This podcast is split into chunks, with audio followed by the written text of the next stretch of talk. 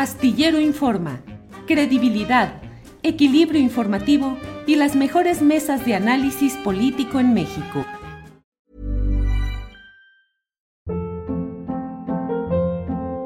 Hold up. What was that? Boring. No flavor. That was as bad as those leftovers you ate all week. Kiki Palmer here, and it's time to say hello to something fresh and guilt-free. Hello Fresh. Jazz up dinner with pecan-crusted chicken or garlic butter shrimp scampi. Now that's music to my mouth. Hello Fresh. Let's get this dinner party started. Discover all the delicious possibilities at hellofresh.com.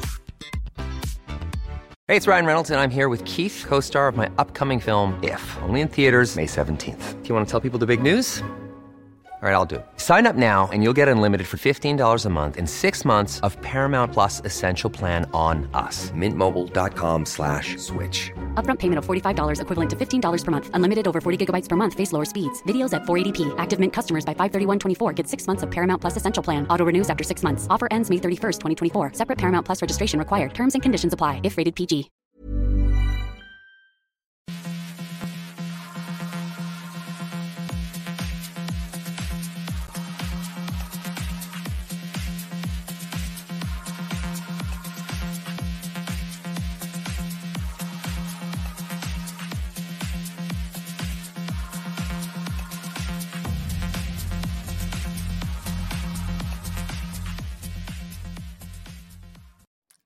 La una de la tarde, la una de la tarde con un minuto y estamos ya aquí en Astillero Informa.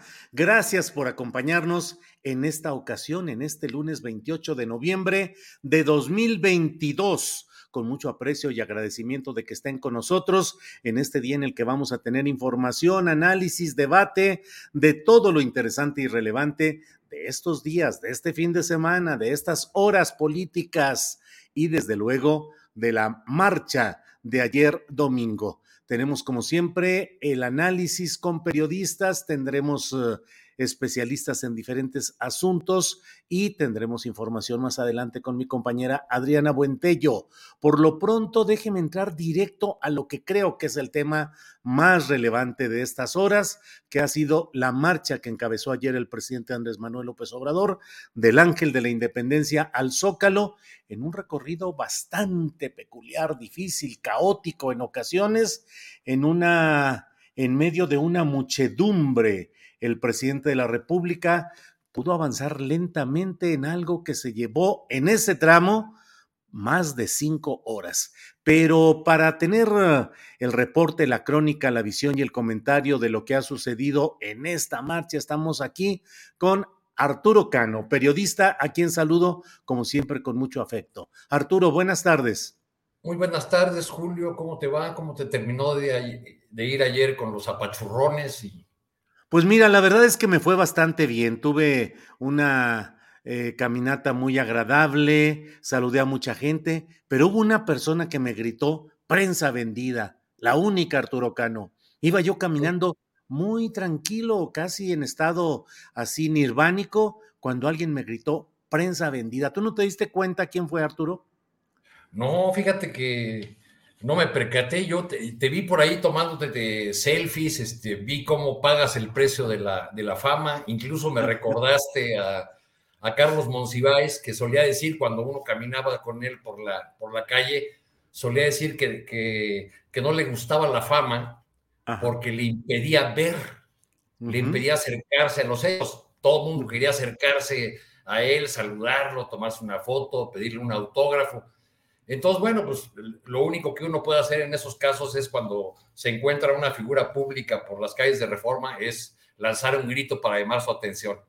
Ah, pues porque yo iba caminando y gritaron prensa vendida y después de que pasó ese momento difícil, dije, lo enfrento a quien me está gritando o me hago pato. Y dije, ni modo, pues hay que enfrentarlo. Y en 10 segundos tomé la decisión, volteé y fíjate que te vi a ti muy sonriente. No sé si, no fuiste tú, ¿verdad, Arturo? No, no, claro que no, debe haber sido algún integrante de la prensa chayotera que andaba por ahí. Eh, fue un momento de. mucho gusto encontrarte por ahí, Julio, saludarte. Este, Igual. Como siempre, y, también ver el reconocimiento que tienes eh, de la gente, de, los que te siguen, de tu público. Déjame decirte, además, para, para alimentar tu egoteca, que ya el final de la, de la marcha lo, lo observé yo en, en, las cercanías del Zócalo, por ahí ya me tenía que sentar a, a escribir y estuve en, en, alguna, alguna mesa con personas que me reconocían, pero me reconocían por la participación aquí en tu espacio. Eh, no. y te mandaban y te mandaban saludos, incluyendo este, personas que, que fueron citadas hoy en la rayuela de la jornada, que retomó por ahí una, una porción de mi crónica. este, yo me puse a dialogar con la gente ahí en la esquina de Isabel Católica y, 5 de Mayo. Eh, encontré personas de distintas partes del país que eh, insistían mucho en que habían venido por sus propios medios, en algunos casos reconocían que les habían eh, facilitado el transporte, pero su insistencia era en que venían por convicción e incluso entraban al debate, a la discusión sobre diversos tópicos de, estos días, sobre la cuarta transformación, la figura del presidente, eh, el papel de la, de la oposición. Y en uno de esos diálogos que sostuve con un comerciante de la Gustavo Amadero, eh, Gabino Aguilar, le, le dije yo a manera de pregunta provocadora, oiga, la oposición dice que el presidente está destruyendo la democracia. Y él respondió de bote pronto, pues ¿cuál democracia? Nunca ha habido democracia. En todo caso, la democracia la estamos construyendo ahora. Eh, a lo largo de la, de la marcha, pues lo que pudimos ver eh, ayer fue pues una, una gran marcha que fue un desorden, pero yo creo que un desorden calculado. Mira, esa, esa imagen es de, justo de ese cruce de, eh, que estoy mencionando, eh, desde ayer la, oposición y hoy están insistiendo en las redes sociales de que pues estuvo vacío el Zócalo, que no había, pues es que mucha gente se quedó en esas grandes pantallas, frente a esas grandes pantallas, para observar el, eh, el discurso, para seguir el discurso del presidente. Aquí vemos esta escena que tomó eh, en las inmediaciones, un poco antes de llegar a la Alameda, un, un migrante mexicano que reside en Los Ángeles, Rafael Muñoz, amigo, que, este, que me la compartió, el momento en que se ve cómo le costaba trabajo al presidente avanzar. Y estas otras imágenes que fueron una de las cosas que me, llamó, me llamaron la atención, porque además de, eh, del grito ya muy sabido y muy repetido de es un honor estar con, eh, con Obrador, los gritos que yo más escuché eh, o las consignas que más vi en las pancartas que la propia gente había hecho con, su, con sus manos, que llevaban en cartulinas por ellos confeccionadas, era no somos acarreados, era este punto de, rechazar la idea que, que, se mantiene en la mayor parte de los medios de comunicación, de que la gente que acude a respaldar al presidente de la República eh, solamente es una masa que, que va amenazada, obligada o por alguna alguna prebenda. Hoy en las columnas que reviso en la mañana me encuentro algunas que son realmente sorprendentes, como una que llega a plantear por un columnista que fue partícipe de la llamada Operación Berlín, que tú debes recordar,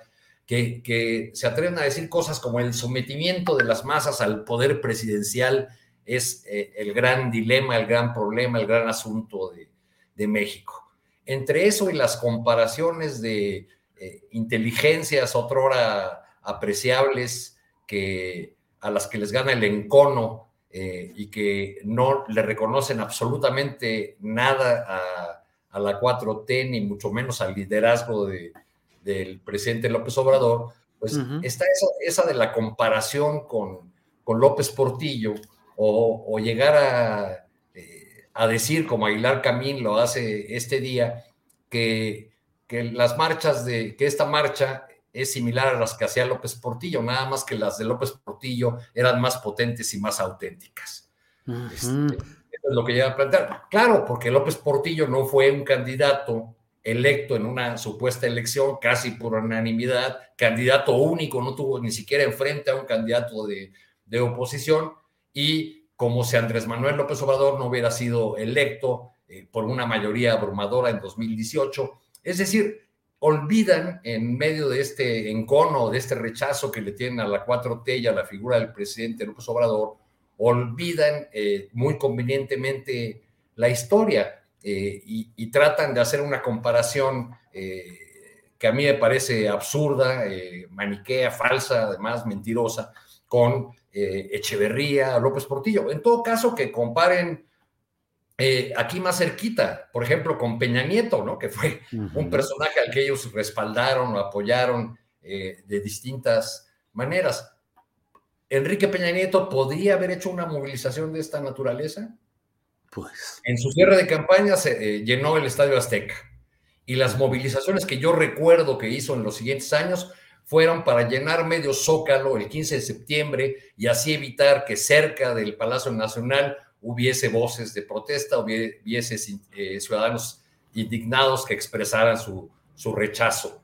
En cambio, pues eh, con esta marcha, pese a, a las críticas que se puedan tener a la, 4T, pues hay evidentemente un liderazgo eh, muy potente. Podríamos pasarnos analizando lo ocurrido ayer y sus, y sus consecuencias, casi, casi las horas que el presidente López Obrador tardó en llegar del Ángel de la Independencia al Zócalo. ¿No te parece que...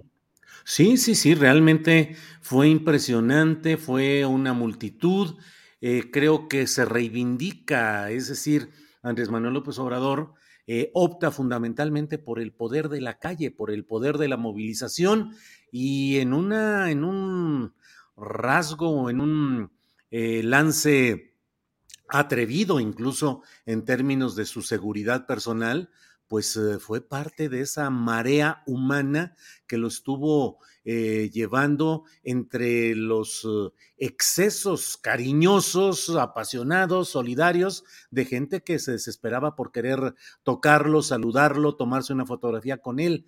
Em, ¿Qué lectura tienes de ese momento, Arturo? Porque el propio presidente hoy dijo que él esperaba o que la idea era tener, pues como en otras marchas, ¿no? Una vanguardia, eh, una eh, al frente los eh, principales personajes. Incluso había dicho algunos de quienes iban a estar junto a él, dijo algunos a la derecha, otros a la izquierda, pero ahí estaremos todos. Pero la verdad es que de pronto se descuadró todo. ¿Qué pensaste? ¿Qué riesgos viste? Y por otro lado, ¿qué ventajas políticas ves de ese contacto directo de la gente con su presidente? Bueno, es, eh, por un lado es un desorden calculado, creo yo, porque eh, el, desorden de la marcha surge de la decisión del presidente de yo voy a marchar con la mínima seguridad eh, y voy a dejar que la gente se acerque porque esta marcha es con ellos, eh, para ellos. eso, eso motivó que al ser tanta la, gente que llegaba a los alrededores del el Ángel de la Independencia, que aquello fuera eh, no un río, sino una, una gran cantidad de, de, ríos que fluían para distintas direcciones, porque eh, a mí me tocó ver contingentes que se dirigían al punto de reunión, al Ángel de la Independencia, cuando el presidente ya había salido, ya había pasado frente a la embajada de Estados Unidos, eh, o personas que le decían a uno con mucha seguridad, no, no, ya pasó por aquí, ¿no? A la altura de la Alameda todavía faltaban dos horas para que el presidente pudiese llegar a, ese punto. Esta situación eh, obligó a los que hubiesen estado en esa imaginaria descubierta, como se llama la primera fila de una manifestación, pues a cada uno ir por su lado. Entonces ahí uno iba viendo, pues hay una bolita por este lado, eh, interés de, y cámaras, eh, interés de ciudadanos y cámaras fotográficas y de y de video por otro, pues porque ahí andaba la secretaria Nale o en otro lado un gobernador o este. Yo a la, única persona que, o al único de los políticos que vi con un aparato de seguridad, eh, pues realmente eh, notorio en ese, eh, en ese escenario donde todo se acercaba todo y abrazaba en gran fue al gobernador de Puebla, Miguel Barbosa, que era conducido en una silla de ruedas, este, y traía a sus, a sus escoltas o a los escoltas que normalmente debe traer en, en Puebla, eh, con todo y sus, sus chicharitos en la, en la oreja y que sí iban un poco eh, agresivones con, eh, con la gente que, que se atravesaba en su camino, pero fuera de esa escena, pues yo creo que todo fluyó con estos apachurrones, estos apretujones que retrasaron eh, la llegada del, presidente y propiciaron que mucha gente ya fuera cansada ya del, sol, etcétera, pues se, retirara del, del zócalo. ¿Qué opinas? ¿Qué piensas de eso específicamente, Arturo?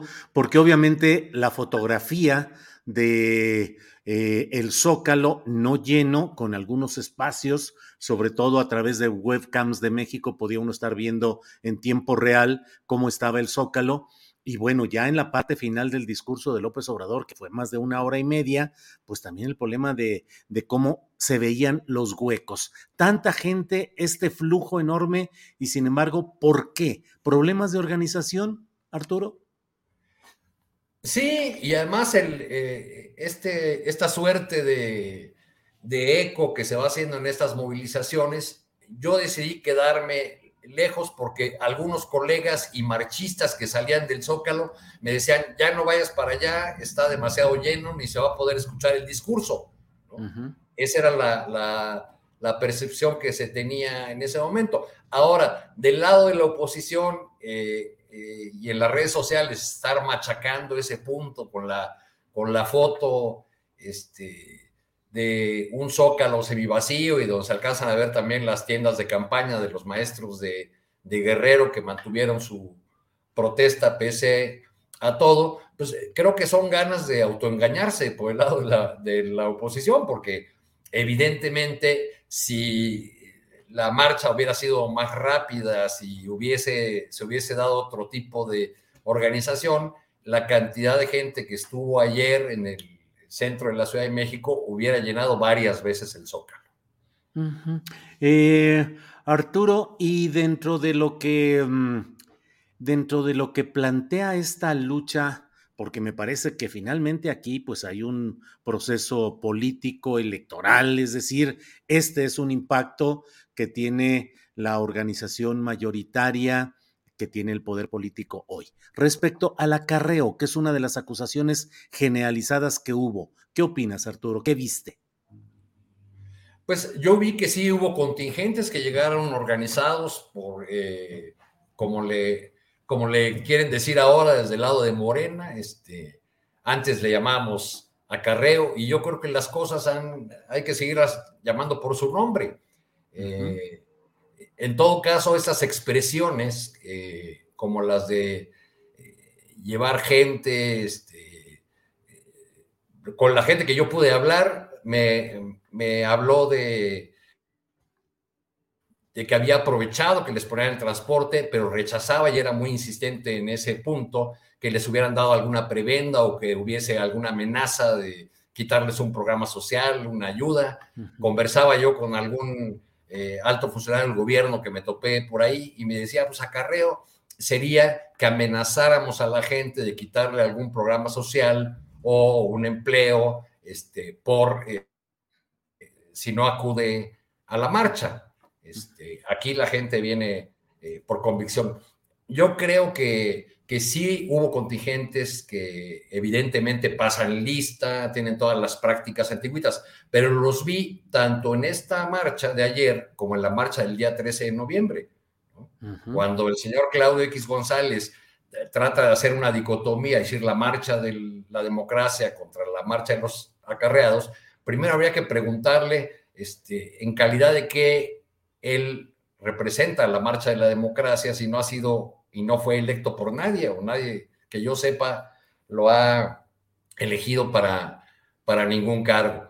Pero también en esa marcha opositora hubo contingentes, los que a mí me tocó ver eran sobre todo los organizados por las alcaldías opositoras aquí de la, de la Ciudad de México, y pues era muy sencillo, bajaban de, de los autobuses, igual que ayer, eh, con una manta de frente que claramente identificaba el lugar de procedencia, la alcaldía, y muchas veces, como estilan ahora los, los políticos, el nombre del diputado o del alcalde o de la alcaldesa que encabeza o envía ese contingente.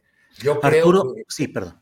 Perdón, esto de, lo que nos habla es de la democracia realmente existente que tenemos, Julio. O sea, de esta democracia imperfecta donde a veces tenemos la idea de que, eh, o el anhelo de tener demócratas perfectos y lo que tenemos son estos personajes que siguen empleando todavía eh, algunas de las prácticas que quisiéramos ya desterradas de nuestra cultura política.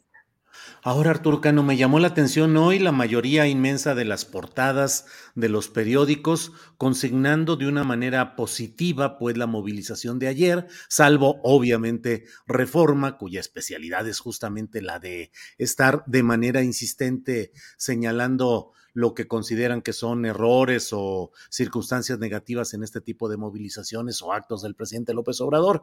Me llamó la atención también algunos columnistas que no son exactamente proclives, digamos, al proceso de la llamada cuarta transformación, que son críticos constantes y que hoy expresan su reconocimiento a la fuerza de la movilización. Leí una la columna de Roberto Samarripa, que es uno de los directores editoriales de mm, del periódico Reforma, no el director general editorial. Eh, Reforma tiene un director general editorial y tiene directores, tiene algunos otros. Eh, Roberto Samarripa, leí la de Salvador Camarena, eh, la de Marta Anaya en el Lealdo de México, en la que en términos generales reconocen que fue impresionante, que fue impactante y que la oposición debe de leer bien, adecuadamente todo esto, bajo el riesgo o el peligro de que de no leerlo y seguirse anclando en ese elitismo, eh, pues no van a tener mucha viabilidad política. La propia escritora Almadelia Murillo en un chat, eh, en un tuit puso hace rato, dijo estas expresiones de clasismo, clasirracismo, dice, impiden que pueda haber una propuesta de la oposición que sea viable en términos de enfrentar a Morena. ¿Cómo viste esos comentarios que hubo, Arturo? Fíjate que curiosamente, Julio, mencionas, o a las tres eh, colegas que mencionaste son periodistas, no integrantes de la opinocracia. Es cierto, es eh, cierto. Es decir, son tres periodistas que mantienen todavía, pese a la línea de los medios en los que trabajan o, algunas opiniones particulares que, tengan respecto de la 4T o de López Obrador, mantienen todavía esa, esa vena de, del análisis, ese afán de indagar realmente la verdad, de describirla, eh, y no eh, convierten necesariamente sus piezas eh, de análisis en, en receptáculos del rencor, del, rechazo, del encono,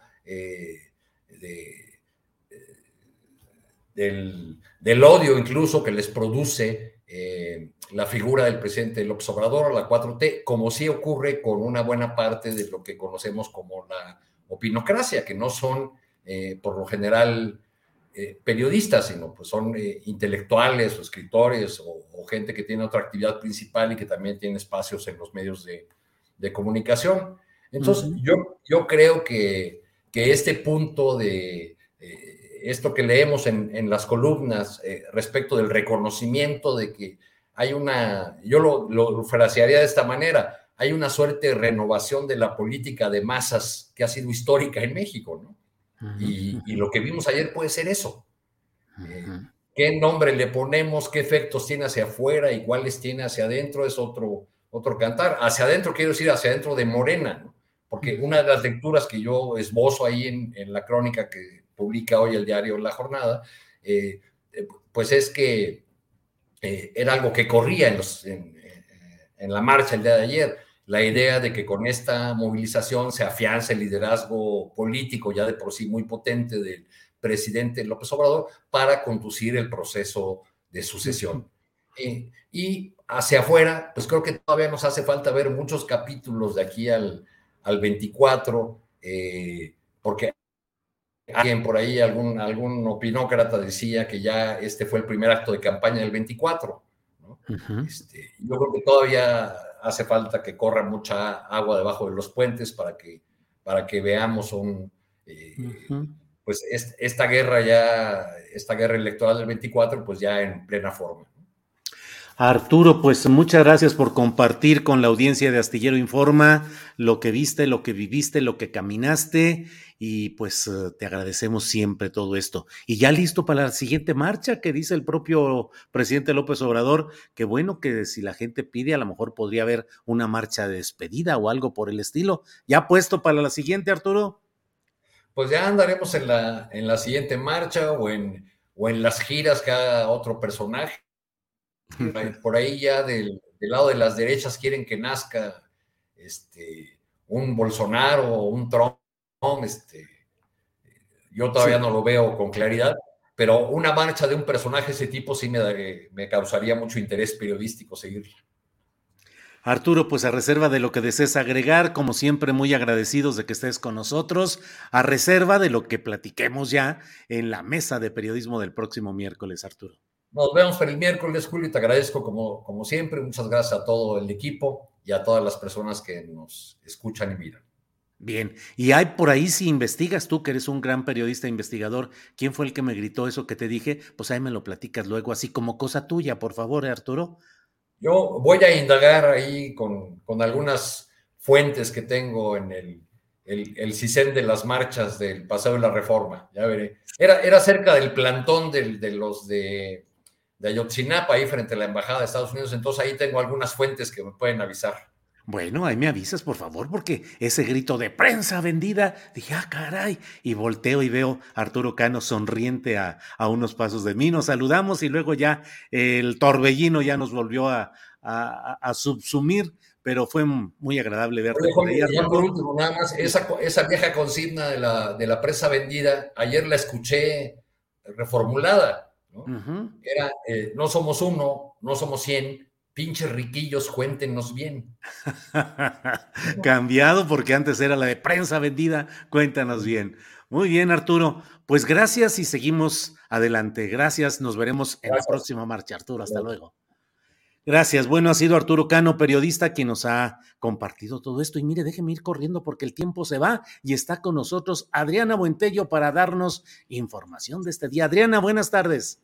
Julio, ¿cómo estás? Muy buenas tardes. Buenas tardes a todos los que ya nos están viendo por este lado. Recordarles, antes que otra cosa, Julio, que nos den like. Recuerden que eso nos ayuda mucho. ¿Y cómo te fue, Julio? Porque además estuvo intensa, muy intensa la marcha. Eh, pues después este evento eh, eh, justamente encabezado por el propio presidente en, en, el pleno Zócalo. Y además después tuviste una transmisión, pero hubo mucha gente que no alcanzó a llegar, Julio. Sí, bueno, la verdad es que era un río de gente y era muchísima gente a un paso muy lento, iba caminando todo y yo francamente yo pensé, dije, no, no voy a llegar al zócalo, así con este número de gente no voy a llegar al zócalo. Traté de jugarle al Roberto Madrazo y traté de agarrar una, eh, un atajo de reforma hacia la Avenida Juárez por atrás del Hotel Fiesta Americana Dije, por acá, por atrás, a lo mejor alcanzo a salir y adelantarme, pero no, de todos modos, aún en las laterales y en las calles eh, eh, transversales, había mucha gente y había muchos contingentes y pues eh, me detenía con unos y con otros. Dije, no, no, pues ni voy a llegar y además va a estar atiborrado aquello, ni para qué. Y opté por ir a un lugar que tú conoces, donde hemos platicado y comido más de una vez con nuestros amigos de la familia Ledesma, Adriana, que es ahí tierra adentro. Eh, y pues ahí me anclé, ahí me metí a hacer la crónica, porque además no tenía datos de internet, no funcionaban por el exceso de usuarios concentrados en un mismo, en una misma área, y pues bueno, pero pues bien, afortunadamente con la oportunidad de, de, ver, aunque fuese una parte de toda esta enorme marcha que se dio allá. Julio, hoy el presidente precisamente se dijo feliz por esta marcha de ayer que tiene muchas aristas y hay cosas que vamos a platicar justamente a partir también de estos segmentos del presidente. Vamos a escuchar qué fue lo que dijo hoy. Bueno, pues estoy muy contento, feliz y sobre todo muy agradecido con la gente, con todos, porque se volvió a dejar de manifiesto la bondad, la generosidad, la solidaridad de nuestro pueblo. Es una fórmula efectiva y no falla. Si se atiende al pueblo, la gente responde. Pues sí, pues sí, la verdad es que era una entrega de la gente y una felicidad de mucha gente. Lo digo porque lo vi y lo viví. Eh, mucha gente realmente conmovida y deseosa de apoyar al presidente López Obrador. No eh, cierro los ojos ante la realidad de que hubo también grupos organizados que no eran tan, tan efusivos, pero en términos generales, mucho contento. Y más, no, y el presidente... Julio, perdón, Julio, incluso también vimos al pues gobernador de San Luis Potosí que pues supuestamente no es morenista, pero también con una gran comitiva. Hay, hubo de todo, pero sin duda sí vimos muchos, muchas muestras de cariño. Incluso veíamos en redes sociales, Julio, que gente que vino de Alaska, de Nueva York, este, gente que se organizó y, y, además déjame decirte algo porque también hay quienes hacen el ridículo en las columnas. Y lo digo tal cual el ridículo, Julio, porque en el caso de Darío Celis, bueno, pues ya está inventando que pues esta marcha costó dos mil millones de pesos.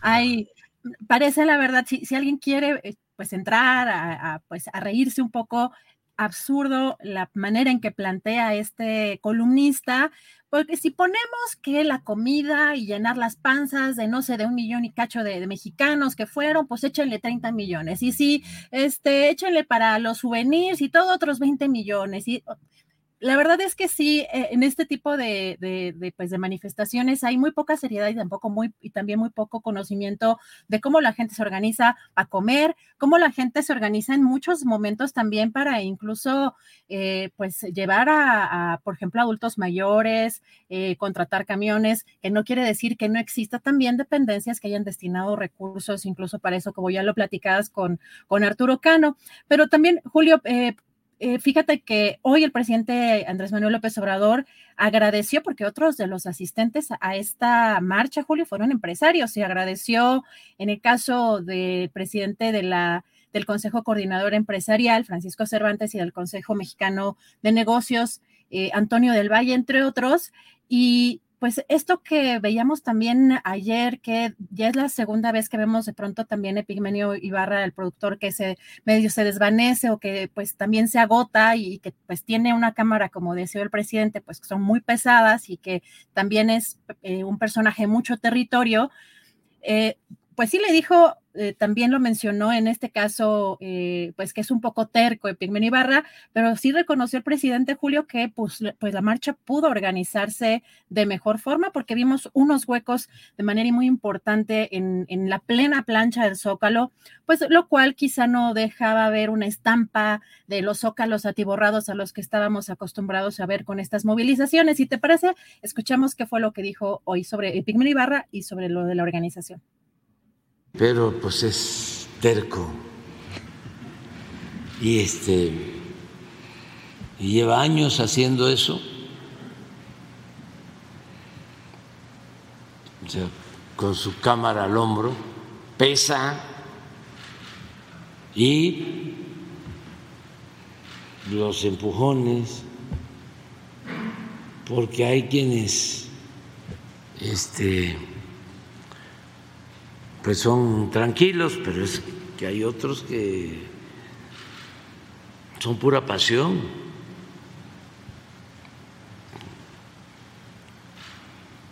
Se lanzan fuerte, pero nadie con eh, deseos de hacer daño.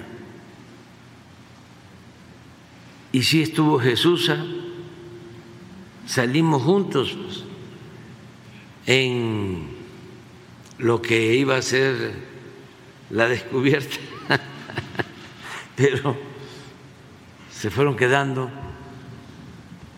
eh, por lo mismo, porque estaba muy fuerte la presión y se pudo organizar de otra manera, pero la idea era, a ver, vamos a hacerlo Esta fue como siempre. Ya no más faltó Adriana que hubiera dicho, es que Epigmenio Ibarra es una persona de edad. O sea, y los que se fueron quedando también, bueno, pues es que a lo mejor tenían algún tipo de problemas físicos. Vaya esfuerzo y vaya, digo, más allá de cualquier discusión política, ideológica, partidista, la verdad es que un hombre a quien se le ha estado señalando una y otra vez que tiene achaques de salud, que él mismo juega con esa idea de estar chocheando, y se aventó cinco horas parado caminando en medio de una situación que mmm, no concibo qué político podría estar en medio de ese torbellino e ir caminando como lo hizo él, tranquilo y consciente, digo muy consciente de cómo tenía que ir caminando, avanzando y luego se aventó hora y media todavía en el micrófono. No, yo ya estaba sentado ahí en donde me refugié, ya estaba cansado, imagínate Adriana Buentello.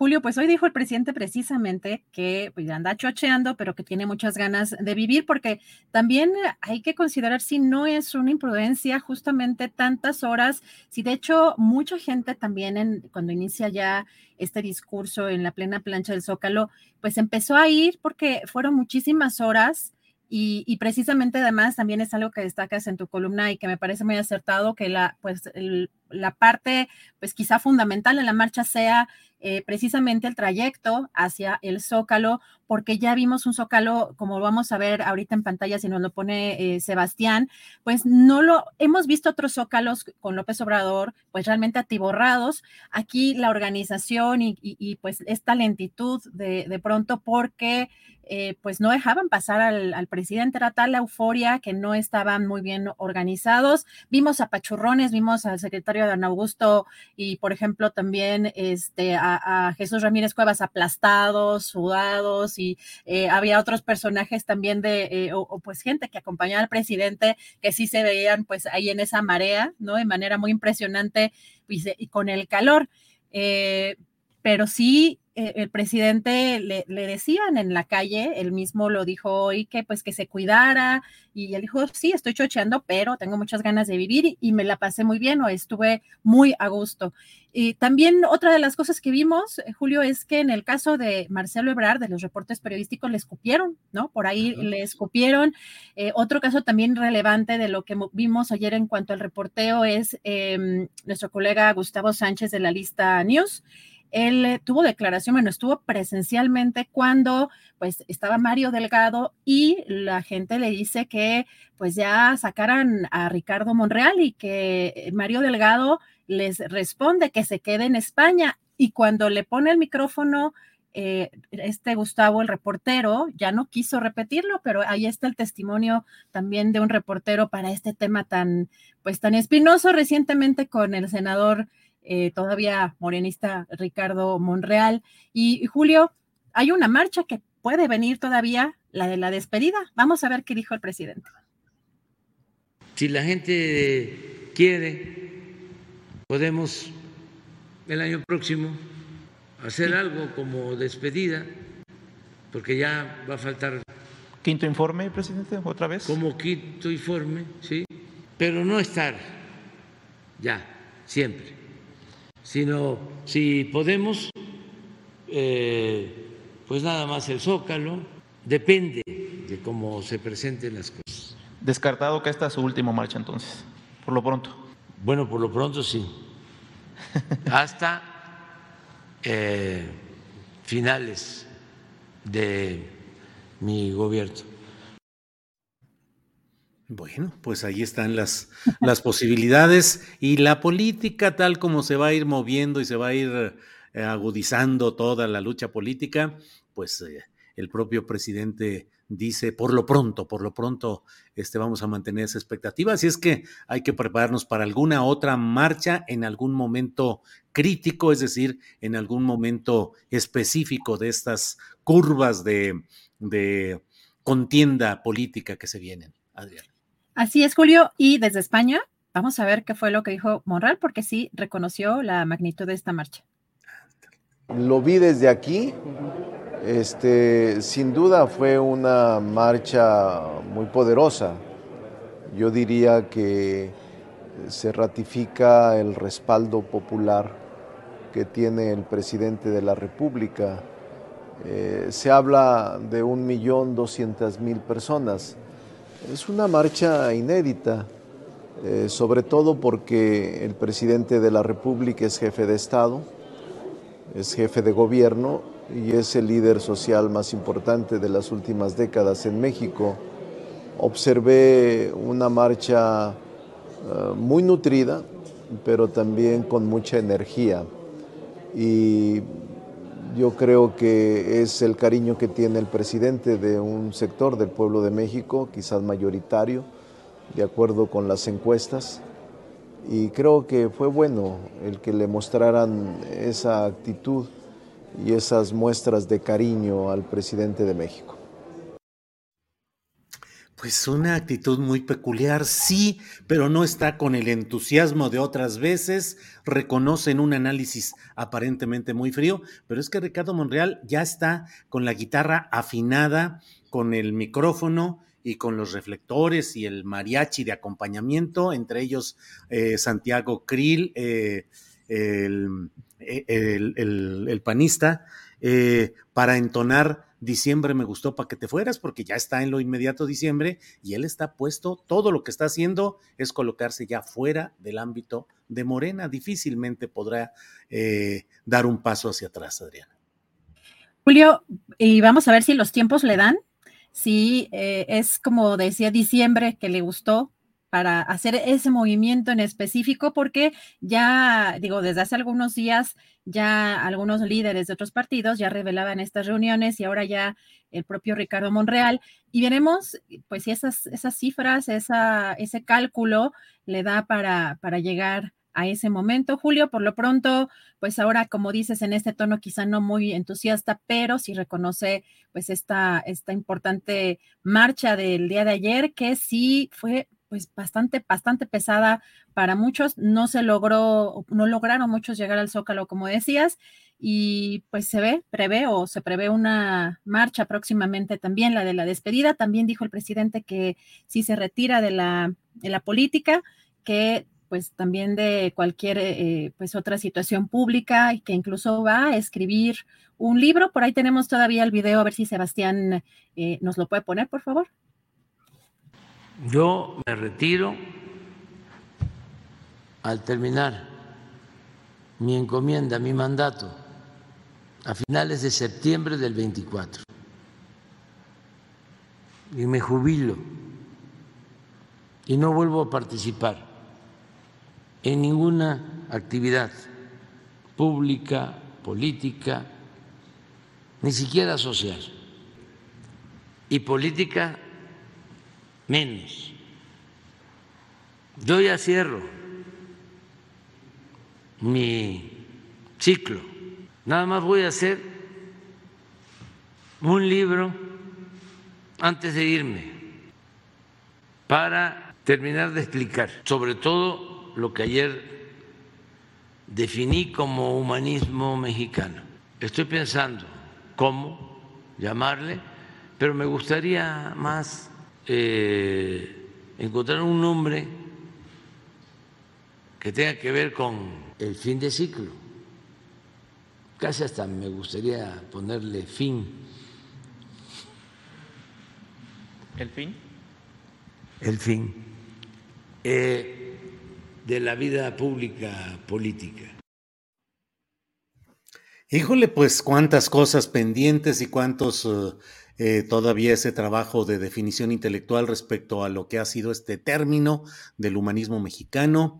Y bueno, pues una marcha eh, fuerte, vigorosa, entregada, comprometida con el presidente de la República. Si la oposición no sabe leer y sigue anclada en su elitismo, racismo, clasismo y en la ceguera como Ricardo Anaya, que reapareció desde el extranjero para decir cosas sin fuerza política, hechas solamente en un esfuerzo de tratar de aparentar que tiene presencia, pero pues absolutamente nada. Adriana.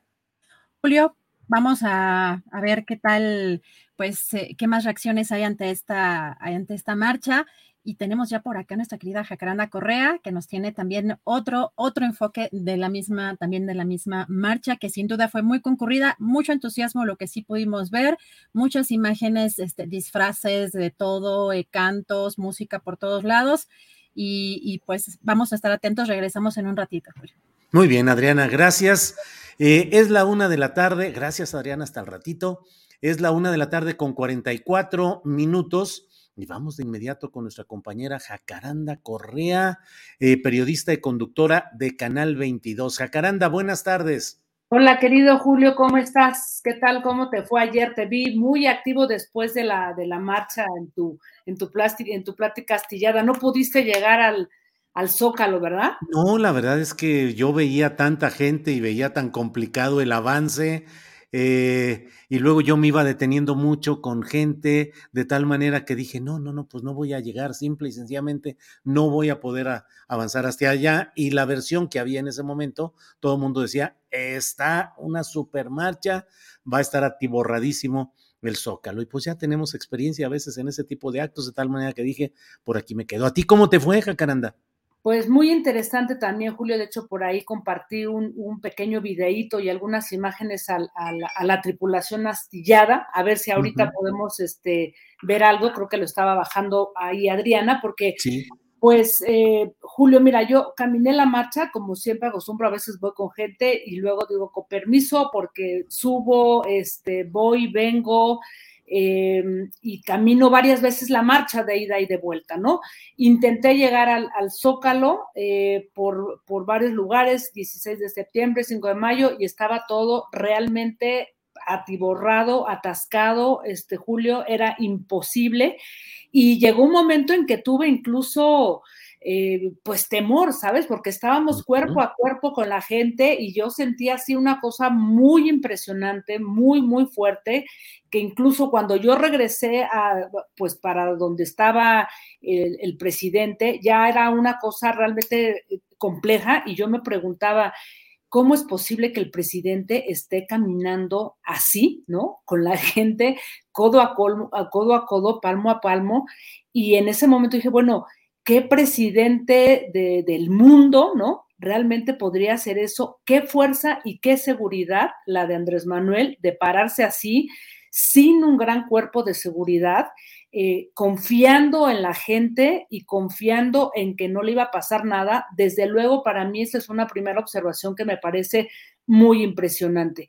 Y luego también, desde luego, em, pues el haber llegado al Zócalo después de marchar este, más de cinco horas y aventarse un discurso de una hora y media es una fuerza, es, un, eh, es, es, una, es una fuerza de la naturaleza, diría yo, porque Andrés Manuel no sé de dónde saca energía. Y y fue, mira, Julio, muy, muy interesante porque yo también platiqué, conversé con muchas personas, por ella no nos dio tiempo de, subir un, pequeño video que, yo había este, editado, pero eh, más adelante ya lo compartiré en las, en las redes.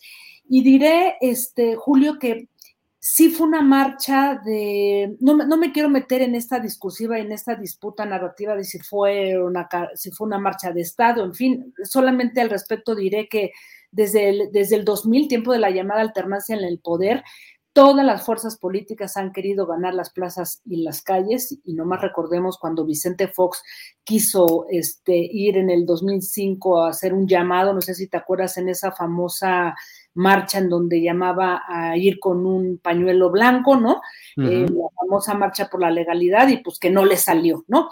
Pero en fin, más allá de eso, Julio, creo que es una, eh, yo vi un, pues una suerte de marcha de plantón combinada con días de campo, la Alameda estaba este, realmente hasta el tope, gente haciendo picnics, había muchas personas que venían de los estados y que se habían preparado su comida y que le estaban ahí repartiendo a la gente con la que venían, em, apasionados, agradecidos, ¿no? Y acarreados también, ¿no? Creo que ahí es en donde la tentación del partido Morena sigue siendo compleja, ¿no? La de sus dirigentes, gobernadores en los estados que llevan a gente para intercambiar favores o fortalecer su imagen, pero la mayoría, Julio, lo que, lo que yo vi ahí era un, pues una cantidad de, personas que estaban ahí defendiendo al hombre que muchos decían han seguido desde la marcha del desafuero, ¿no?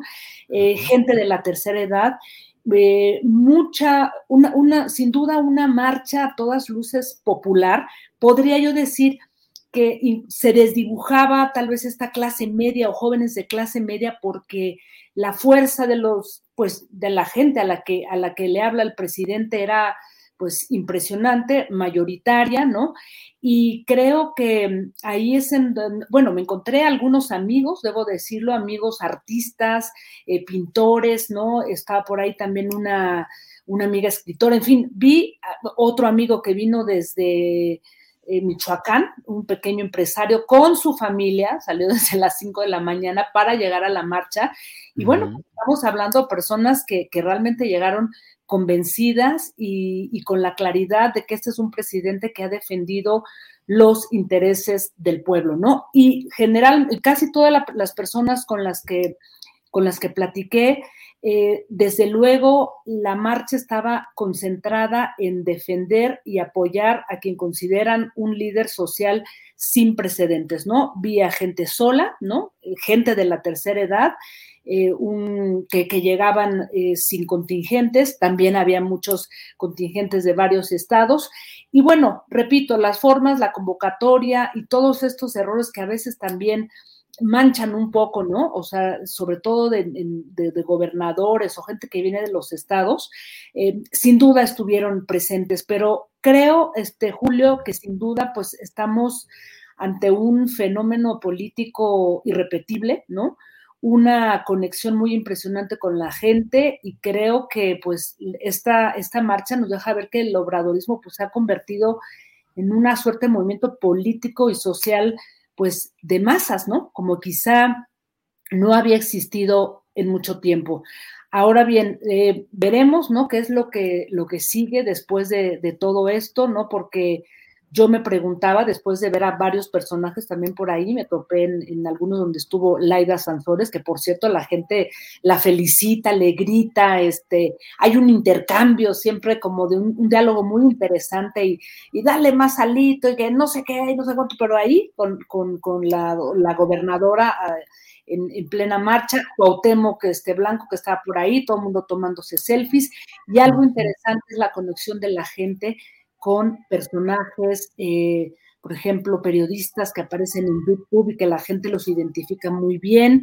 Y, eso también es, forma parte de todo este fenómeno, de toda esta transformación que sin duda nos deja muchas cosas a reflexionar y bueno, una oposición que sin duda tendrá que repensar un, discurso, ¿no? Y, y, una narrativa que pues no sirve de mucho en estos momentos, Julio.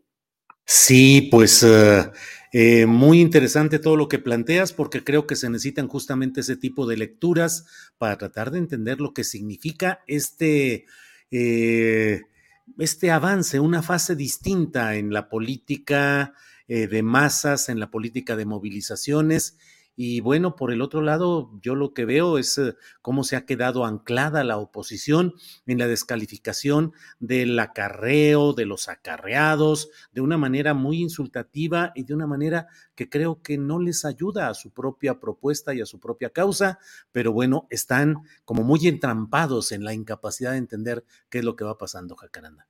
Así es, y no ayuda a comprender un, un fenómeno eh, impresionante. Sin duda es un, pues es un movimiento social y político que, divide y porque es apasionante. Y pues recuerda, ¿no? También a, personajes de América Latina que, que de alguna manera tienen una, un apoyo popular de, esta magnitud y para los que pues a veces queda solamente el análisis, ¿no? Porque personajes como Andrés Manuel, por supuesto que están llenos de, de contradicciones, de cosas pero hay una, conexión muy, muy impresionante este, con la gente, adueñándose además la gran mayoría de, la gente con la que platiqué de ese discurso que el propio presidente da en las, en las mañaneras, ¿no? Sobre la reforma eléctrica, sobre la reforma electoral, en fin, o sea, hay una, hay una conexión y un, una, una suerte, digamos, de, de, de, correr transmisión desde las mañaneras hacia su electorado, pues sin duda realmente analizarse este Julio. Sí, pues Jacaranda, como siempre, muchas gracias por eh, ayudar a remover las neuronas y más después de ayer del removimiento social que vimos en las calles. Así es que, como siempre, Jacaranda, con mucho aprecio, muchas gracias. Un abrazo, querido Julio. Hasta, el próximo, hasta la próxima semana. Así es, gracias, Jacaranda Correa.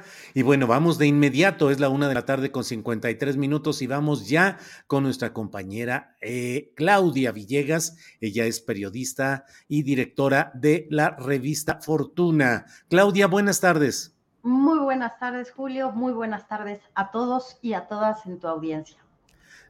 A mí se me hace que tú quieres hablar de política, de la marcha y de todo eso, pero a lo mejor lo de lo que vas a hablar es de economía y de finanzas. Claudia, ¿de qué quieres hablarnos hoy? No, pues claro que yo también quiero hablar de la marcha, Julio, pero creo que hay temas súper interesantes en el escenario que tienen que ver con City Banamex. Se acaba de Ah. dar a conocer que el banco Mifel está reforzando, Julio, de una manera impresionante su oferta. Tenemos la nota en, el portal de la revista Fortuna.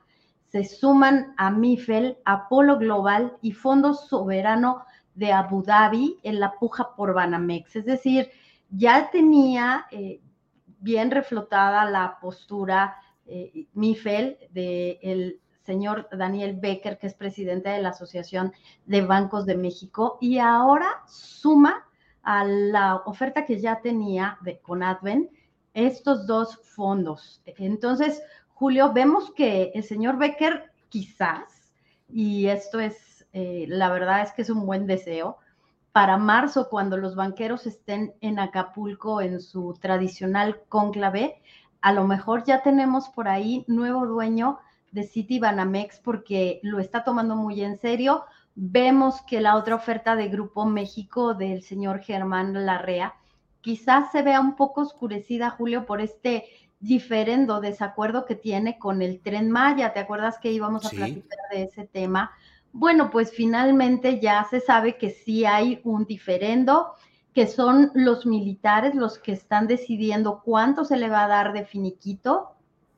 Se estima que serían 5 mil millones de pesos por prácticamente pues no terminar el tramo que le correspondía, el tramo sur del tren Maya, en donde se ha cambiado la ruta en seis ocasiones, Julio. Hay socavones que en realidad lo único que están dejando pues es ver que hay ríos y manantiales subterráneos en una zona en donde pues está llena de estos grandes recursos naturales, Julio.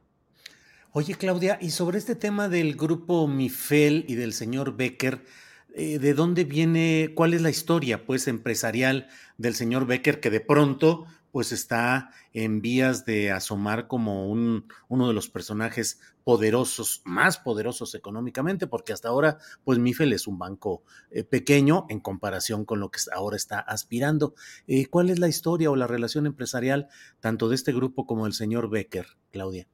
Pues mira, es un banco que ha estado atendiendo, eh, como bien dices tú, a comunidades como tipo boutique, muchos empresarios en el sector textil, muchos empresarios que tienen que ver con la comunidad de origen judío que han tenido pues mucho desarrollo en este país. Entonces, el señor Daniel Becker, cuando se suma a esta ola de banqueros que quieren ser parte pues de la dirigencia de una asociación que te acuerdas, antes de la crisis de 2008 de las hipotecas subprime, solo los bancos extranjeros estaban encabezando la Asociación de Bancos de México.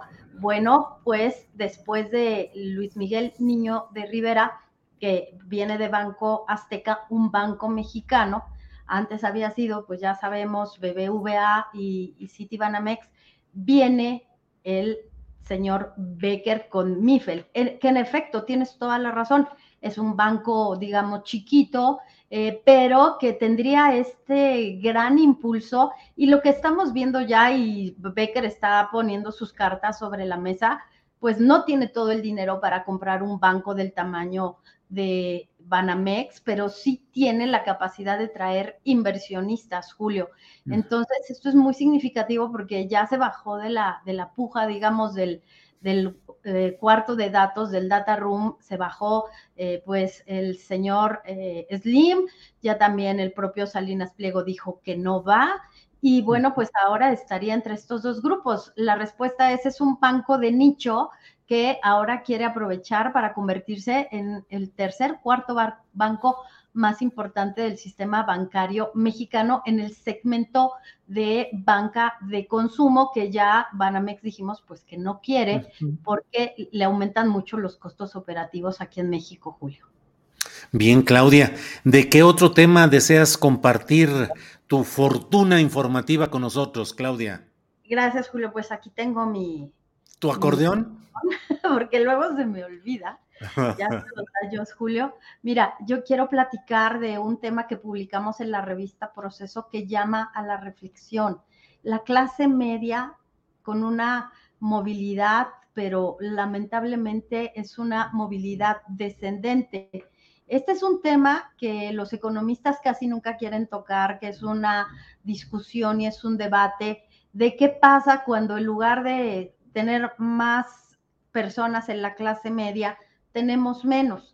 ¿Y qué pasa cuando esa clase media, que en teoría es la, el segmento de la población que gana más de 500, 600, 700 pesos diarios y que les permite, de acuerdo con la Organización para la Cooperación y el Desarrollo Económico, tener ingresos mensuales por 20 mil pesos.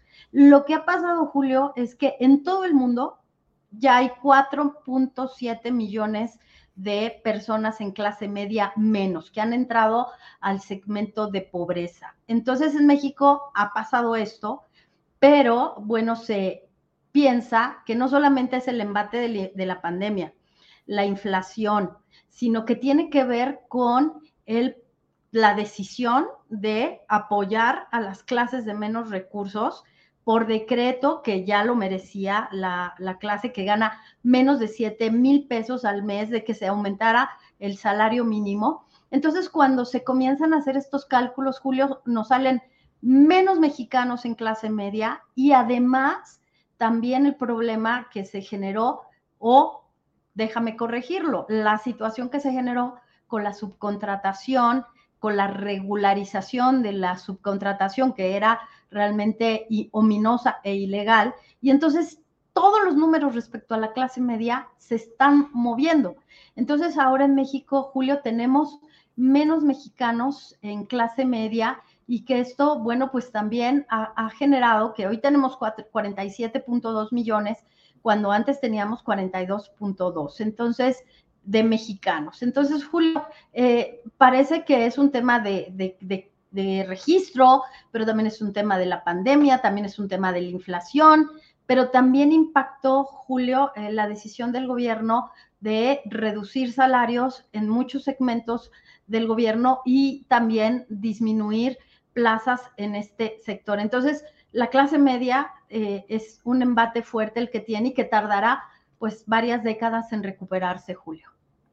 Bueno, pues todo muy interesante. Claudia, eh, en la marcha de la economía y de las finanzas y las empresas, porque no todo es marcha política. Así es que bueno, pues como siempre, muy agradecidos, Claudia, a reserva de lo que desees agregar. Sabes que siempre estamos aquí atentos para los temas que desees proponer, así es que a reserva de lo que desees agregar, yo como siempre te doy las gracias por esta oportunidad de platicar. Al contrario, Julio, pues mira, nada más estar muy pendientes.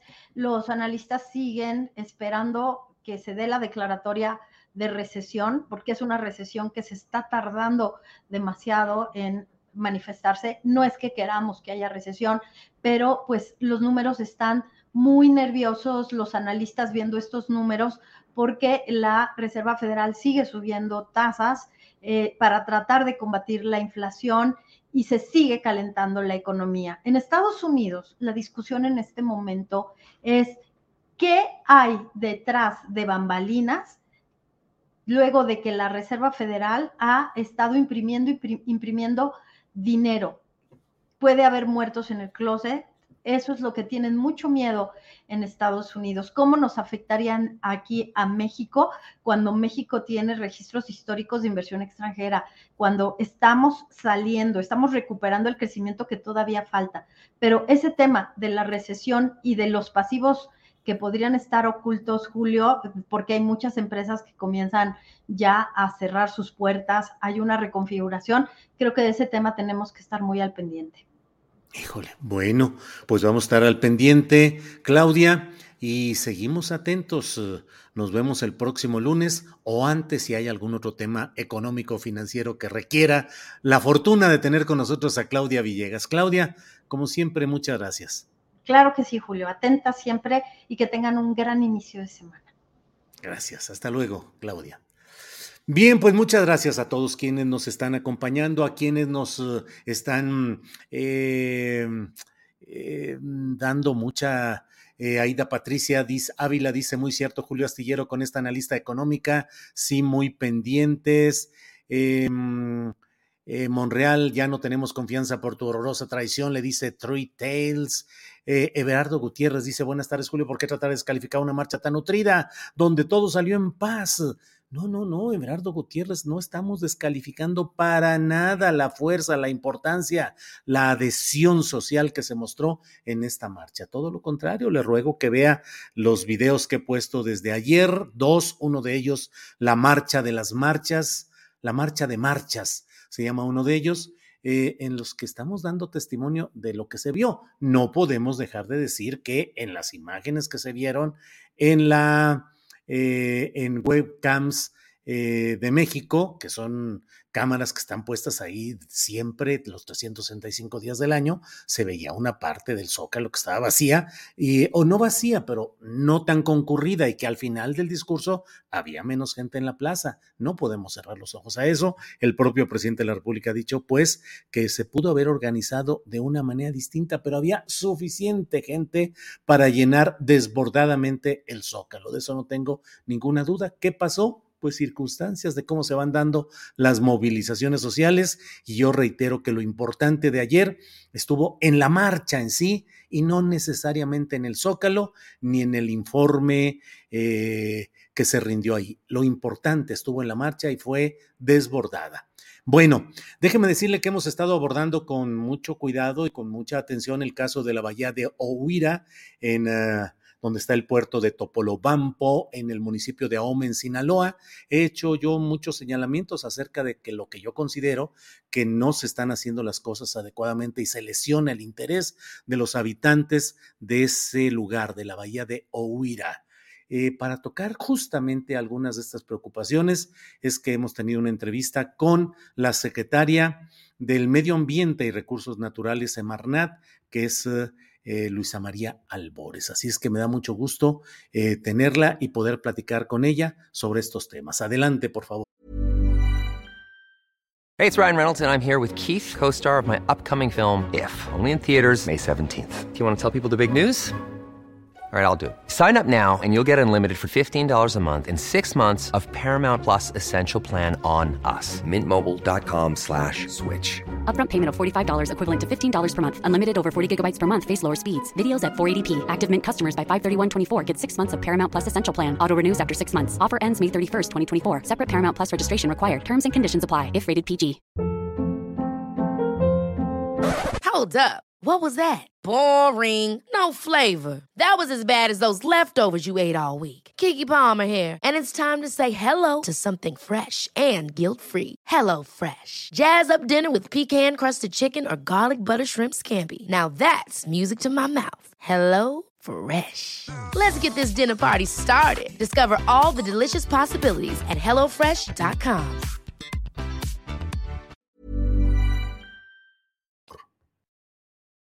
Bien, en esta tarde tenemos uh, la presencia de la secretaria del Medio Ambiente y Recursos Naturales, María Luisa Albores. María Luisa, buenas tardes.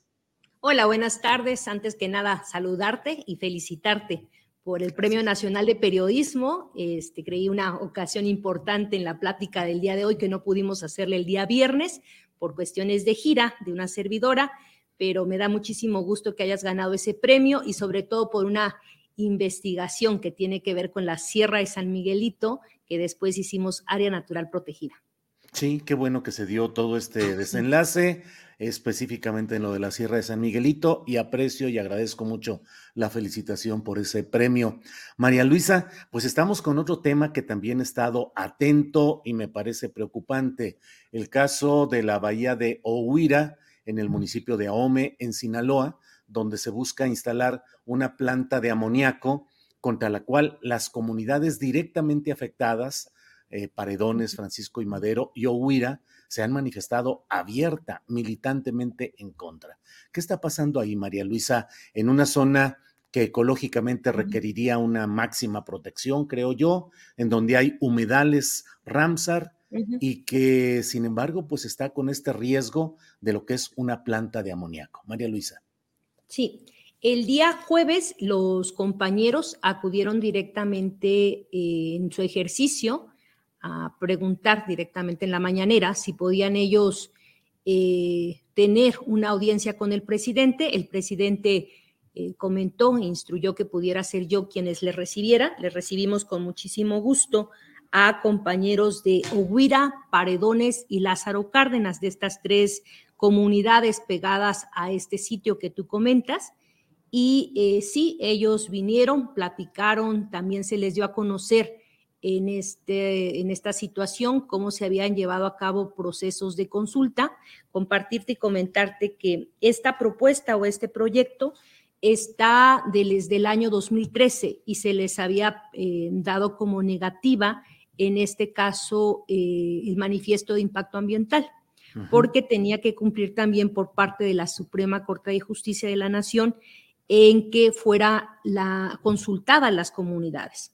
Entonces, dentro de esas consultas, y recordarte que antes de hacer un proyecto de acuerdo a lo que nos marca el 169 de la OIT, pues tiene que ser previa, libre, informada, tristemente, y eso pues es a nivel nacional, donde propuestas o proyectos no se hacían como se marca en este convenio 169 de la OIT que sean consultas previas y previas, previas a que se quiera eh, tener en este caso una propuesta o un proyecto eh, libres e informadas, ¿no? Eh, en ese sentido, compartirte que esta secretaría estaba mandatada para poder hacer este ejercicio de hacer esa consulta, la cual tampoco iba a decirte es tan previa porque pues ya estaba en este sentido el que se pudiera hacer esta propuesta y este proyecto.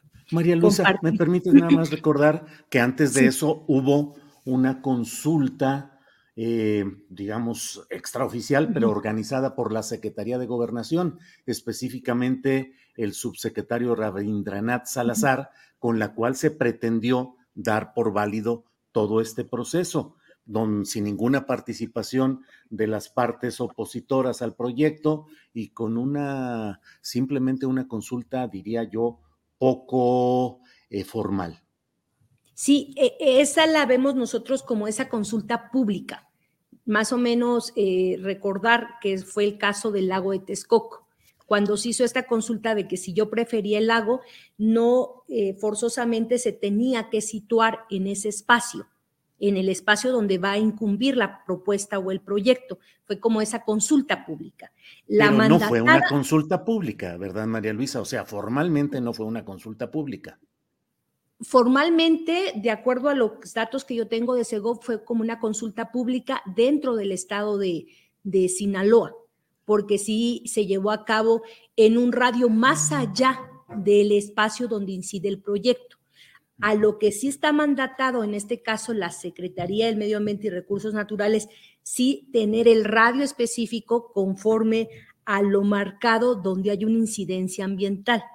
Ahí sí fue la consulta que en este caso se llevó a cabo conforme a la metodología del INPI, porque tenemos hermanas y hermanos indígenas en esta bahía en Oguira, en Paredones y en Lázaro Cárdenas. Entonces se tenía que llevar eh, conforme a usos y costumbres. Sí, Luisa, nada más, eh, déjame, eh, será la última insistencia que haga en este tema. Formalmente no fue, legalmente no fue una consulta pública la que hizo la Secretaría de Gobernación, fue una secretaría con sus fórmulas, sin la participación de los opositores, sin legalidad y el propio Rabindranath Salazar dijo que no era vinculante, pero que suponían que sí era determinante. Solo digo esto porque me parece que ha habido una excesiva injerencia de las autoridades federales, las estatales y las municipales en generar una aprobación a como diera lugar de esta presunta eh, consulta pública en aquella ocasión y ahora, bueno, esta que se está realizando. Es todo lo que digo, María Luisa. no, y, gracias por señalar eso, Julio. en un sentido, voy a dar otro ejemplo de las consultas públicas que se han hecho y esas no las llevamos nosotros, las lleva de la mano Segov. Otra consulta pública que seguramente se han de acordar es lo que pasó en Mexicali, cuando se quería construir la planta de Constellation Brands, la cervecera. Ahí también fue una consulta pública. No solo incidía en este espacio el lugar donde iba a incidir la planta, sino un poco más allá se tomó como consulta pública, ¿no? Entonces sí quería señalar en ese sentido. Lo que nosotros sí estamos mandatados era hacer una consulta, pero una consulta en cuestión determinante ambiental, donde fuera el radio correspondiente a la afectación del proyecto, en este caso, cómo iba a afectar ambientalmente. Entonces, eh, en esa incidencia, pero también hay que decirlo, o sea, eh, si nos referimos al 169 de la OIT, si estamos hablando desde un proyecto del 2013, pues eh, no fue tan previo porque siempre antes de hacer dicha consulta no te lo tiene por qué mandatar la Suprema Corte de Justicia de la Nación. Tienes tú que antes ir a, a territorio si quieres hacer una propuesta o un proyecto, ¿no? Entonces, en esa incidencia, ya mandatados por la Suprema Corte de Justicia de la Nación, se trabajó con el INPI y también otra vez con SEGOP desde la Secretaría del Medio Ambiente para que se pudiera determinar el radio de incidencia. Entonces, en ese sentido, lo platico y lo comento porque también se les dio a conocer a los compañeros de Oguira, Paredones y Lázaro Cárdenas que estuvieron con nosotros el día jueves cómo se había hecho dicha consulta. Entonces, de acuerdo a lo que nos determinó el INPI, fueron en centros ceremoniales, tenemos algunas comunidades duales. Las comunidades duales son aquellas que en ejercicio tienen dos representantes o dos autoridades desde eh, cosmovisión indígena, ¿no? Entonces se tomaron en cuenta en esas comunidades a las dos autoridades, las otras autoridades. Entonces, en ese sentido, ¿qué es eh, de acuerdo a la plática que tuvimos con los compañeros. Los compañeros Yoguira, Lázaro Cárdenas y Paredones están muy firmes en dos cosas. Una, en que se reubique el proyecto o que se cancele. Y ellos eh, nos dijeron muy legítimamente que ellos van a seguir en la oposición del proyecto porque lo consideran una imposición. También acordamos que pudiéramos hacer una gestión para que el presidente directamente les pudiera escuchar. ¿no? Entonces, eso es el, parte de los acuerdos que tomamos el día jueves con los compañeros que vinieron a la Secretaría del Medio Ambiente. Se les presentó cómo se había llevado a cabo en este caso de las consultas. Ellos no están este, conformes en el trabajo que se ha hecho porque sí toman de referencia que las comunidades más afectadas son justo estas tres, porque es la bahía de Oguira. Oguira, Lázaro Cárdenas y Paredones, ¿no? María Luisa, ¿y qué tanto avanza y qué tanta probabilidad hay de que el propio presidente de la República los reciba y escuche? Eh, yo haré las gestiones correspondientes en un sentido porque es el acuerdo que tomé con los compañeros. Eh, hicimos en ese sentido una ficha informativa. Tendré la oportunidad de, tener eh, gira próxima con el presidente, fin de semana entonces también le platicaré de manera cercana, eh, pues todas las inquietudes de los compañeros, las inquietudes en el sentido de lo que pueda pasar en su espacio, en su territorio. Recibimos a compañeros indígenas y también eh, pues pesqueros, ¿no? Entonces están preocupados por lo que pueda ocurrir, pues es su actividad propia, ¿no?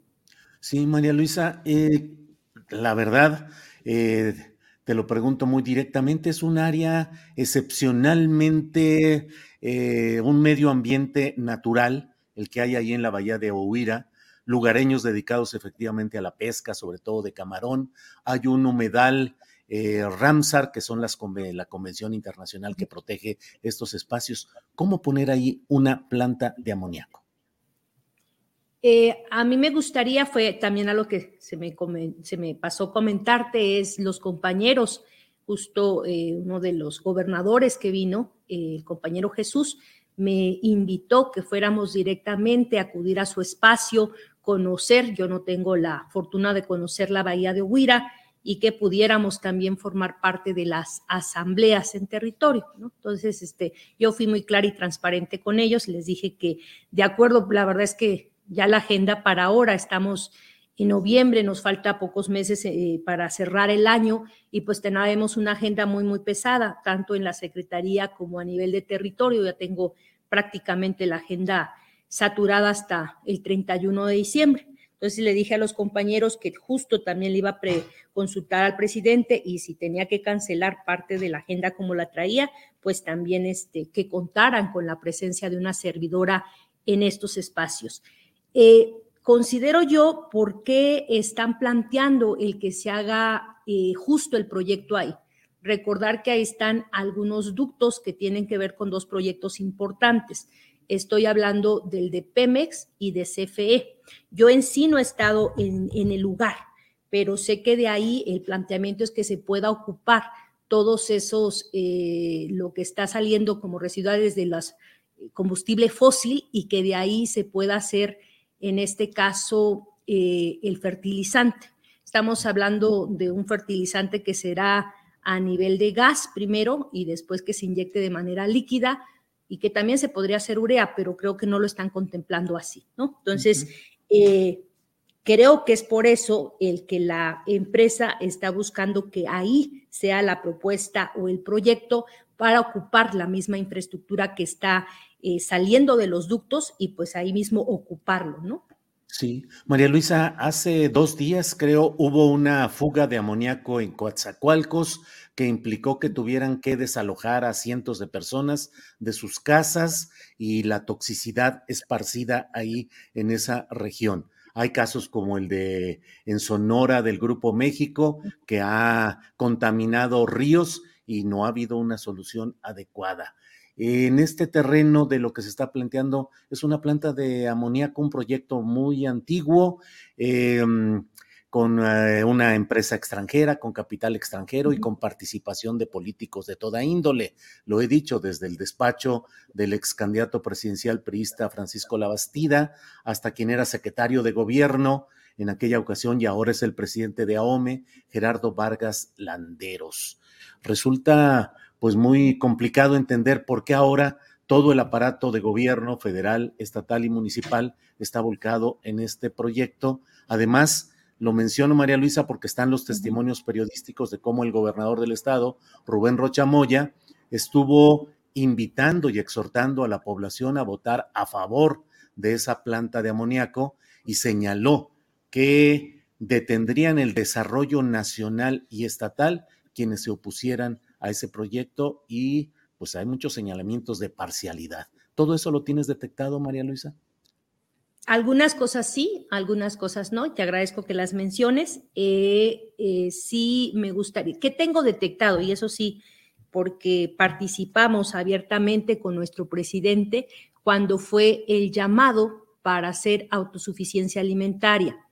Que sí tenemos claro que pues tristemente de donde se pudo producir en este caso fertilizantes sintéticos, yo tampoco soy eh, muy amiga de todo lo que son fertilizantes sintéticos, en el caso de nitrogenados, caso urea o fosfatados, fósforo, pero también sé que existe en este caso una tradición por la revolución verde de muchos años en que se ocupe en algunos lugares del país. Son fertilizantes sintéticos que creo que son los de los menos dañinos en un sentido de paquetes tecnológicos que se puedan tener si ya tenemos plantaciones OGMs. Eh, genéticamente modificadas como soya o algodón que requieren, además del fertilizante sintético, requieren el herbicida, requieren el plaguicida, todo eso, ¿no? Pero en este sentido, recordar que parte de los programas fundamentales no los traemos nosotros, los trae la SADER a través de Producción para el Bienestar, es la entrega de fertilizantes sintéticos. Ayer en el informe nuestro presidente daba cuenta de cuántos eh, fertilizantes sintéticos se ha entregado en nuestro país, principalmente urea. La urea, recordar que es nitrogenado, lo que hace es darle la coloración verde a las plantas y hace que tengan un crecimiento y tengan un rendimiento. Principalmente se ocupa en nuestro país para el maíz, ¿no? Para el caso de, la producción del maíz. Recordar que este es un grano básico. Eh, así el comentario que tuvimos eh, la participación cuando el presidente hizo el llamamiento directamente en territorio en una gira en mayo, eh, tres días, en viernes, sábado y domingo, donde viajamos a diferentes lugares. Inés nos pidió que las diferentes dependencias que teníamos compañeras y compañeros directamente en territorio incentiváramos la producción. Quienes acudieron a esas eh, a esos espacios de esa gira cuando hizo el llamamiento el presidente. Acudieron compañeras y compañeros que llevan el programa Sembrando Vida porque están trabajando lo que es la milpa, el sistema MIAF, milpa interculada con árboles frutales. Acudieron, del caso de la Semarnat, compañeros de la CONAFOR, porque hay una incidencia en territorio a través de las áreas forestales. Eh, compañeros de la CONAM, porque en esas 185 áreas naturales protegidas trabajamos los PROCODES o PRORES, que son proyectos de incidencia directamente en territorio.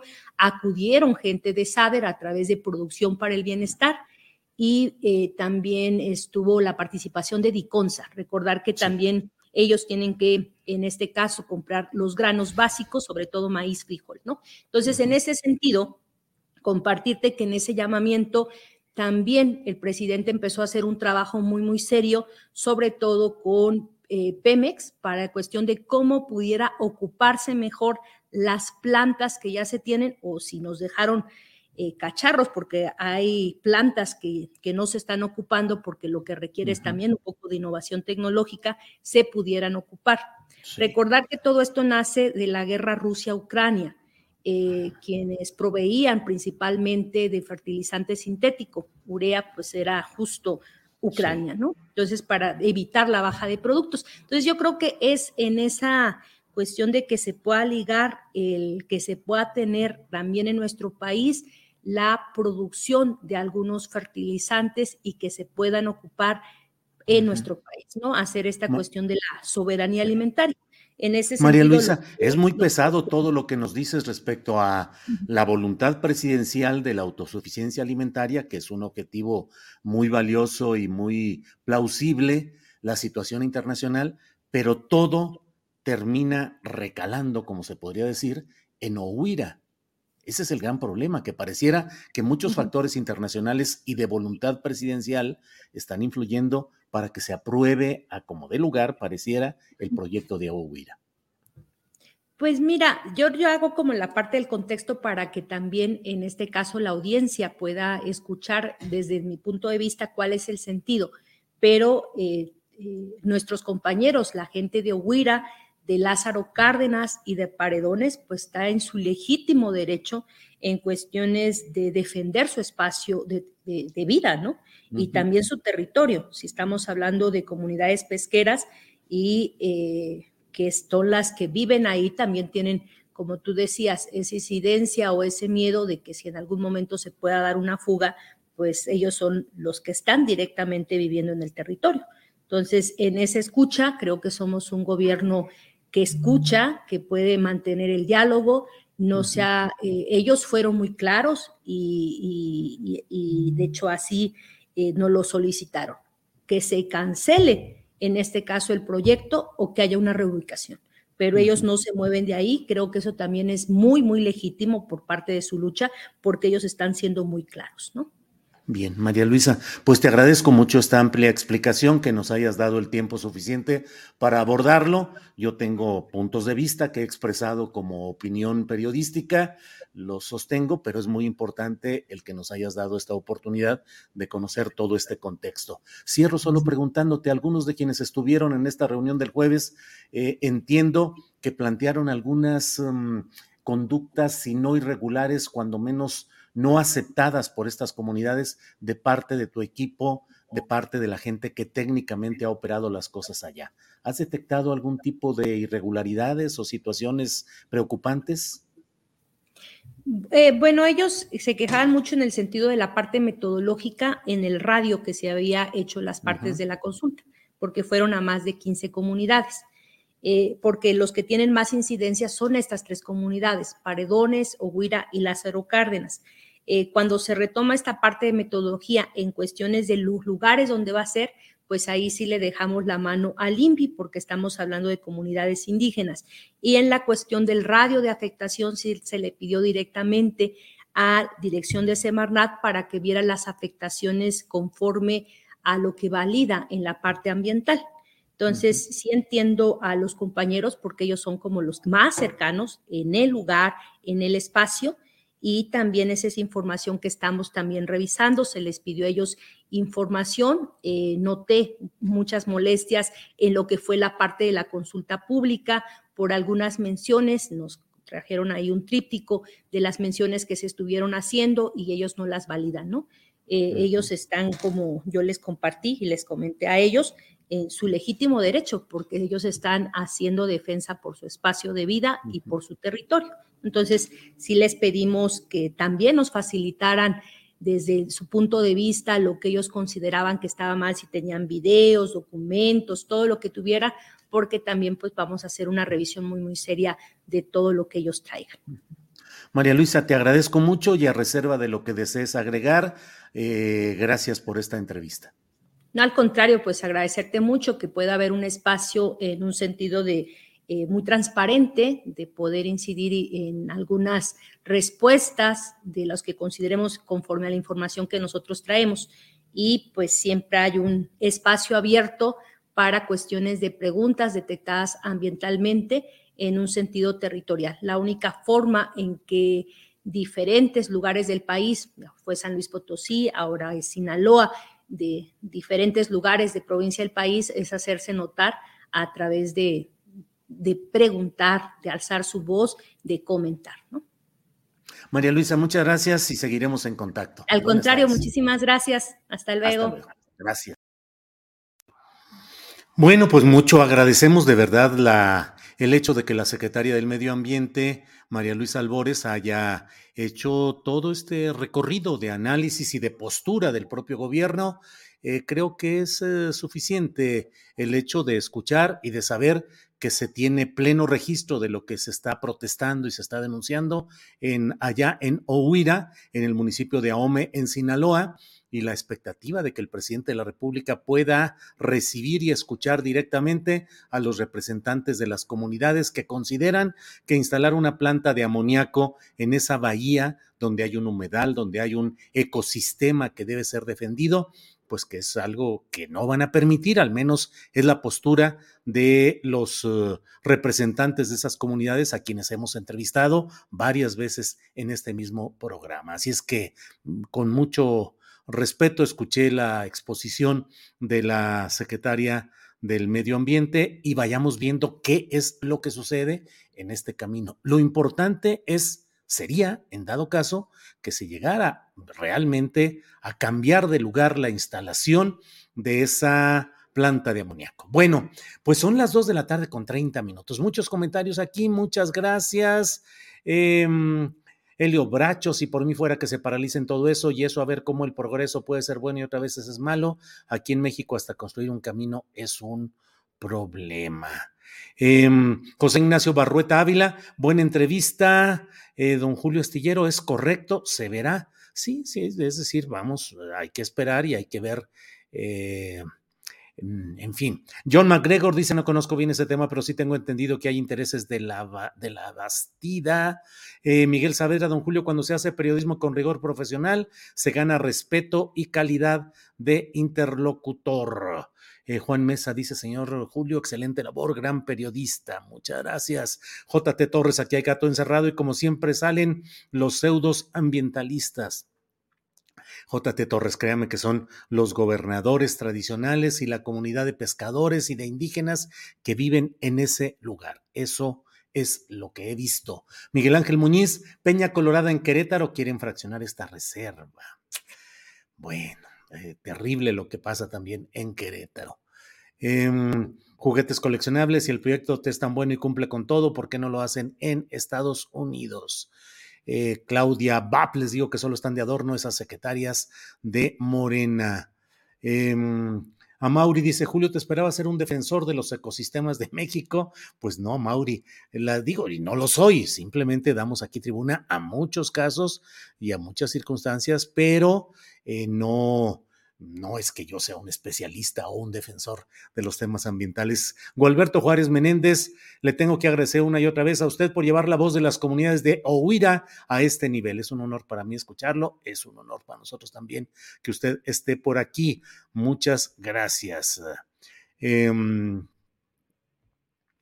otro florero, como todos los bueno. Eh, necesitamos fertilizantes a base de likes.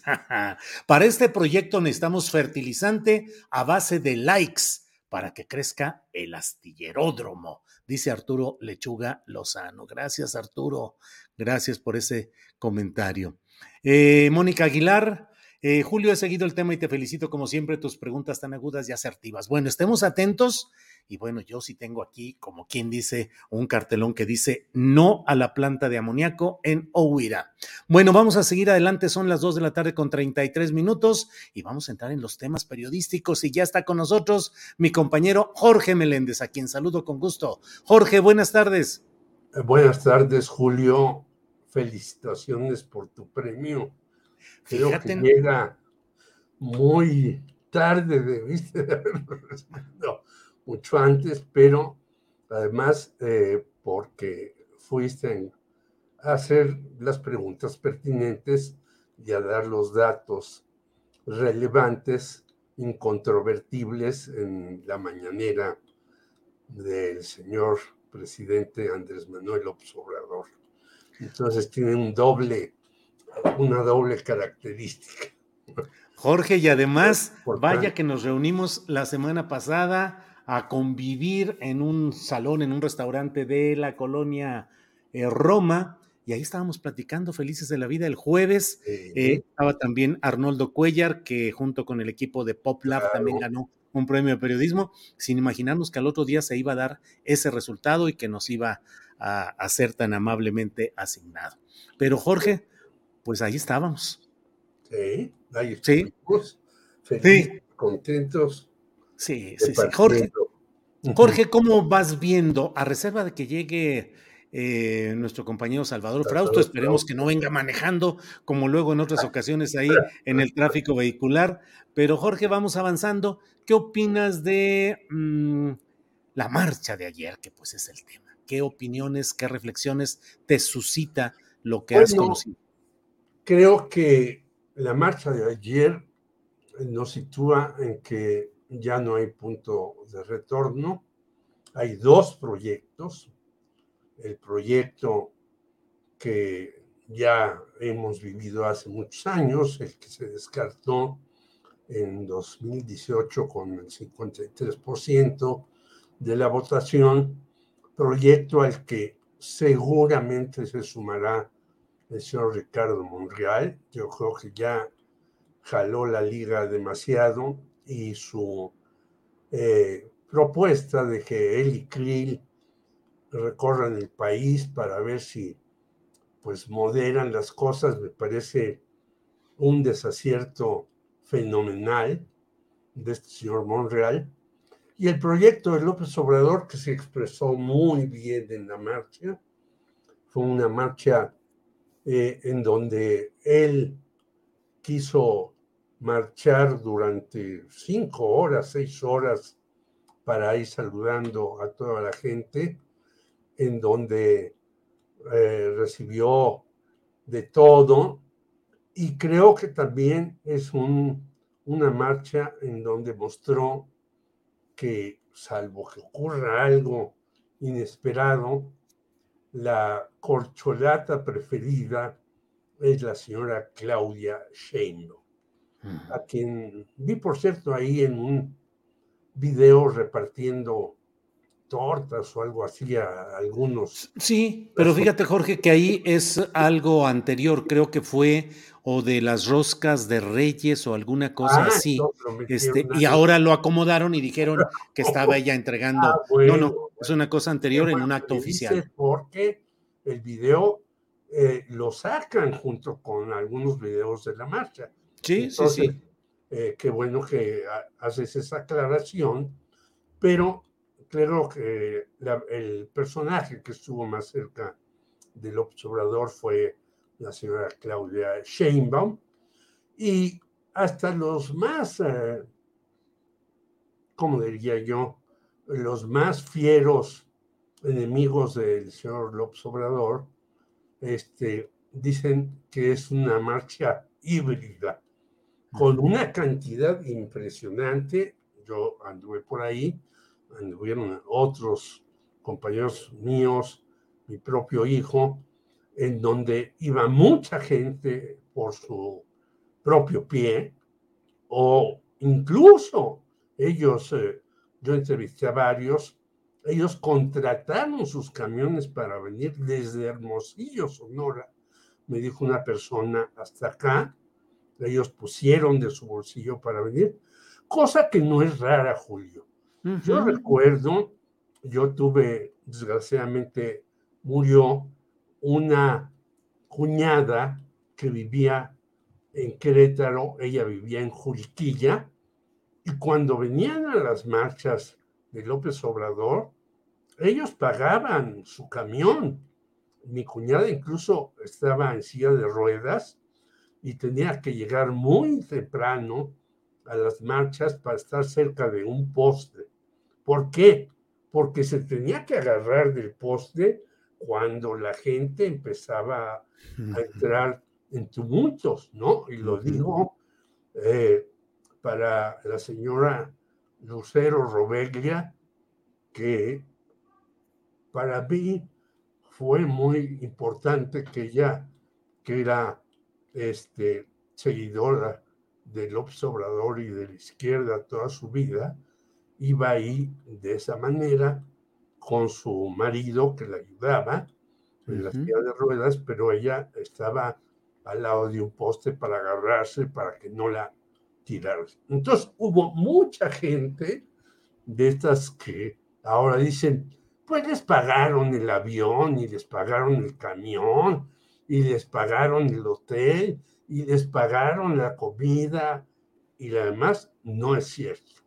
Una cantidad inmensa de personas vinieron con López Obrador que han venido en todas eh, sus rutas.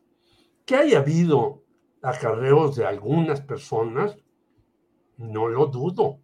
Algunos gobernadores hicieron ese tipo de medidas, pues para quedar bien con el jefe, para tratar de sacar más dinero para sus programas, etcétera, etcétera. No solamente de los diversos estados del país, sino hasta de aquí de las alcaldías. Pero en general había una cantidad inmensa de personas y por eso tardó tantas horas, entre cinco y seis, López Obrador, en estar con ellas y llegar hasta allá. Acuérdate que llegaron varios eh, vehículos para tratar de transportarlos y él dijo, no, yo voy aquí. Entonces él ya está decidido, allá va eh, a tratar de apoyar con todo a la que sea la candidata o el candidato. Un Bien, Jorge. Más lejos estuvo el señor Marcelo Ebrard, pero Adán Augusto también muy cerca, aunque creo que le dio preferencia a Claudio Sheinbaum. Jorge, muchas gracias. Mira, Claudia Ramírez Cisneros dice, Lucero Robeglia, su familia amiga de mi familia, desde que ella era bebé en el multifamiliar Juárez. Bueno, pues Jorge, ya tenemos por aquí a nuestro compañero Salvador Frausto, a quien le damos saludos. Salvador Frausto, buenas tardes. Oh, ahora no estoy en el carro, este, Jorge. Hola, Julio, ¿qué tal? Pues eh, una disculpa por la tardanza, estaba en una entrevista, pero aquí con mucho gusto de conversar con, con ustedes esta semana. Igualmente, Salvador, además aquí estábamos adelantando con Jorge los comentarios acerca de lo mismo que te pregunto a ti. ¿Cuál es tu impresión, tu reflexión, lo que más destacas, positivo o negativo, de lo que sucedió ayer en esta marcha encabezada por el presidente López Obrador? Me parece que el, eh, esta marcha tuvo mucho, tuvo dos, dos aspectos centrales. Uno es eh, pues el, el, carácter de fiesta, de, de celebración, eh, vimos batucada, mariachis, marimba, la gente viene este, bailando espontáneamente, me tocó ver, allí anduve caminando la marcha, igual que que, tú, Julio, eh, alcancé a ver en, según vi en Twitter y demás, pero hasta ligues vi este, gente contenta, muchachas y muchachos este, con un ánimo muy festivo. Y esa, esa naturaleza tiene este segundo aspecto, que es el tema de la gente que apoya al obradorismo, mostró su fuerza, mostró que, el líder por el que se votó, por el que votaron en el 2018, tiene un magnetismo que aún sigue vivo, que sigue fuerte, y eh, pues se notó en la marcha multitudinaria de ayer, las calles llenas de Reforma, Juárez, Madero, 5 de mayo, el Zócalo con gente yendo y viniendo. Es decir, la, fuerza del obradorismo el magnetismo que tiene el líder de este polo político eh, sigue muy fuerte y enseguida pues salieron a, demostrarle su apoyo a esta, a esta manifestación política. ¿Y por qué? Creo que tiene mucho que ver la manifestación a favor del INE que ocurrió hace 15 días, porque sí mirábamos en los carteles eh, que los enemigos de los eh, caminantes de ayer eran básicamente el PRI, el PAN, el PRD y el INE. Es decir, estos cuatro actores políticos eh, se presentaban dentro de la marcha como los enemigos centrales del movimiento político del obradorismo. Entonces, eh, en medio de una discusión sobre una reforma electoral, en medio de una discusión sobre que viene la elección presidencial en el 2024 y dos elecciones importantes en el Estado de México y en Coahuila en 2023, las dos grandes expresiones políticas salieron a marchar y salieron a, manifestarse. En esta ocasión, en favor del polo mayoritario, digamos, es esa expresión que vimos ayer, es ese 60, 60 y tantos por ciento, una representación de ese 60, 60 y tantos por ciento que apoya al obradorismo y lo que vimos hace 15 días es también una muestra de músculo representativa de ese más o menos 30 por ciento que apoya a la oposición. Entonces yo diría que eh, las bases del obradorismo le mostraron su apoyo al, Andrés Manuel López Obrador y a su movimiento como una respuesta eh, frente al movimiento de derecha, ese tibio movimiento que ha mostrado ya alguna fuerza en los últimos en las últimas semanas y en los últimos tiempos. Pero bueno, pues sí, fue una marcha nutridísima, no sé si la mayor que haya habido alrededor de la izquierda o de López Obrador, pero sí, sin duda, una de las, de las más numerosas, se habla de cientos de miles, acaso alrededor de, un millón de personas apoyando eh, una, una, expresión de gobierno. Por ahí, por ahí vería mi primera lectura del asunto, Julio. Bien, Salvador, gracias. Mira, eh, Mónica Aguilar dice, Salvador, te vimos ayer en el Zócalo como a las 12 horas haciendo tu rondín y te aplauden de que andabas por ahí. Qué bueno. Sí, Salvador. Eh, Jorge Meléndez, la otra parte de la ecuación política, los opositores, el discurso, la reacción, cómo están analizando esto. Eh, hay quienes dicen que están reaccionando solo en términos eh, de clasismo, de racismo, despectivos hacia la gente que acudió acusando de acarreo, de acarreados, de gente que fue llevada por la fuerza y contra su voluntad, por un lado. Y por otro, ¿cómo ves pues esas expresiones? ¿Qué pasó con Frena? ¿Qué pasa con Ricardo Anaya? ¿Cómo ves pues ese flanco de los opositores, Jorge? Yo creo que todos, o el noventa y tantos por ciento, porque veo algunos opositores este, que se moderan, que se dan cuenta que no pueden, eh, por medio de la prensa, eh, derrotar a este movimiento, pero eh, la mayoría insisten en señalar que es como en el viejo PRI. Bueno, pues muchos de ellos estaban en el viejo PRI, y estaban en las nóminas del viejo PRI. Y ahora nos quieren decir que la gente que salió y que ha salido durante años a protestar, yo he sido uno de ellos desde que entré a la preparatoria e ingresé al Partido Comunista, hemos salido a protestar y hemos salido a protestar en medio de diferentes problemas existentes. Los señores que lo hicieron eh, en la anterior manifestación no tuvieron un solo problema. Y hasta escuché con una carcajada muy amplia decir a un periódico, bueno, los del 13 protestaron y ni siquiera tiraron basura, hicieron todo muy mesuradamente, son unos ciudadanos. Y después llegaron los bárbaros. No, señores, no es así. Los bárbaros han estado en el poder durante muchos años, han matado a mucha gente, no solamente en las cárceles y las represiones, sino de hambre, y salieron ahora muchos de esos hambrientos que reciben apoyos sociales, y esa es la verdad. Por lo tanto, algunos de ellos, los moderados, dicen, bueno, pero ya salieron y ni siquiera se ponen las pilas para tener además un candidato único, ya no digas a la presidencia, sino en Coahuila y en el Estado de México. O sea, estos señores salieron, eh, quisieron mostrar su músculo, lo hicieron y después se fueron a las hamacas nuevamente a hacer las cosas. En cambio, yo creo que este va a ser el inicio de un movimiento, no el último de López Obrador, no va a ser la última marcha de López Obrador.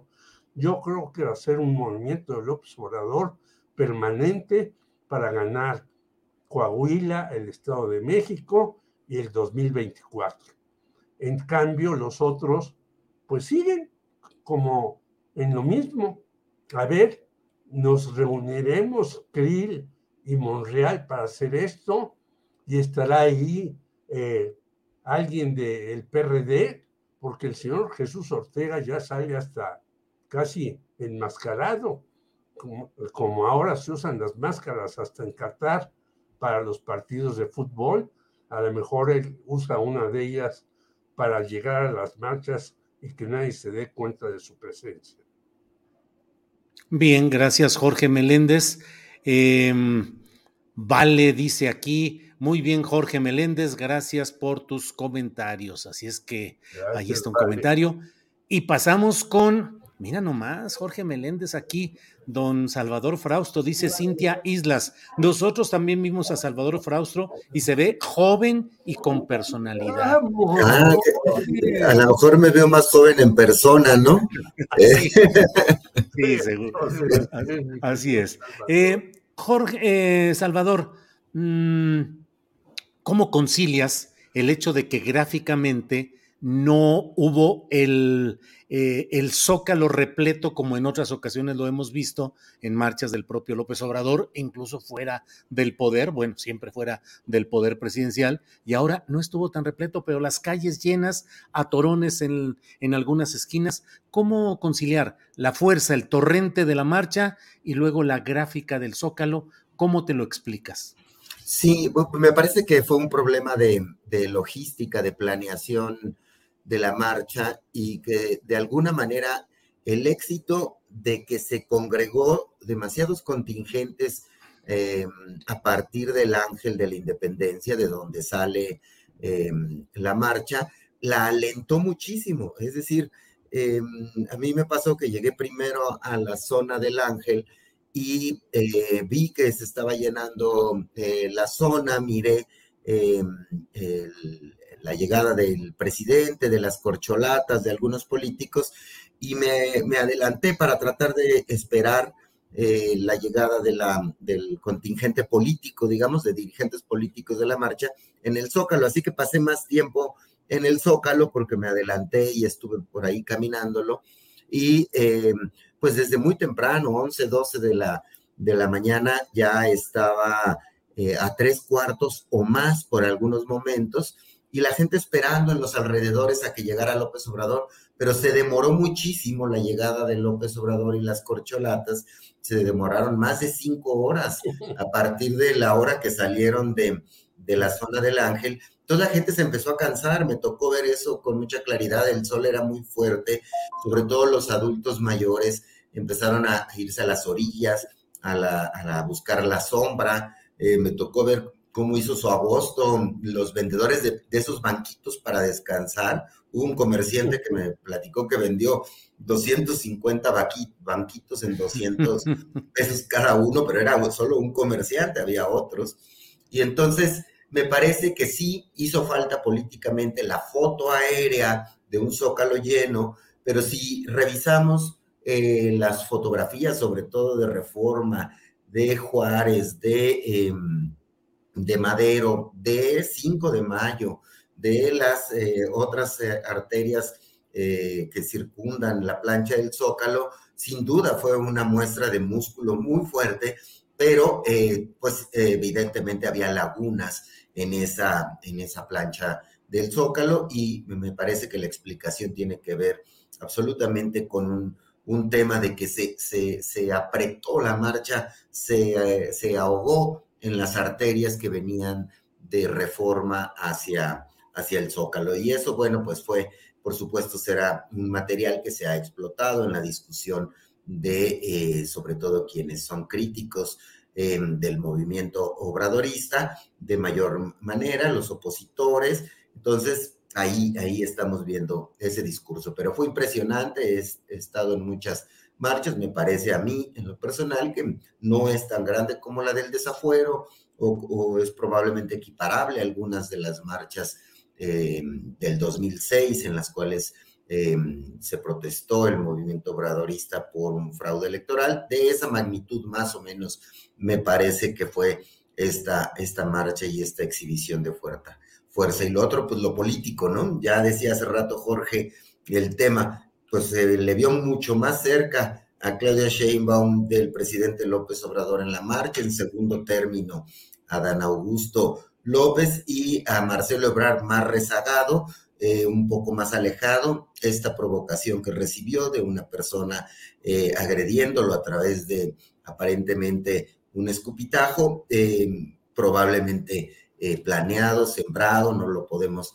eh, saber, pero sí me parece que em, en lo político eh, ganan Claudia en primer lugar, Adán en segundo y Marcelo y Marcelo en tercer en tercer sitio. Monreal, pues muchas críticas dentro de la marcha, no tantas como yo me hubiera imaginado, pero sí hubo protestas contra Marcelo en gritos, en pancartas, lo ven, le atribuyen. Contra Monreal. Contra Monreal, sí, perdón. Este, eh, a Monreal le atribuyen que ayudó a la oposición a ganar, a ganar espacios en el 2000, en las elecciones del 2021, la gente que está marchando. Entonces, digamos, políticamente también la lectura es, es muy interesante de lo que ocurrió ayer en, el Zócalo Capitalino. Bien. Eh, Jorge Meléndez, ya son las 2 de la tarde con 55 minutos. Tenemos espacio para una intervención final sobre el tema que desees de los muchos que están aquí eh, volando en el escenario político. Jorge, por favor. Pues yo eh, ya hablaba de este asunto del señor Monreal. Yo creo que ya tiene que definirse, decir, me voy por este lado, me voy a disciplinar. Creo que está todavía ahí, pero pues no.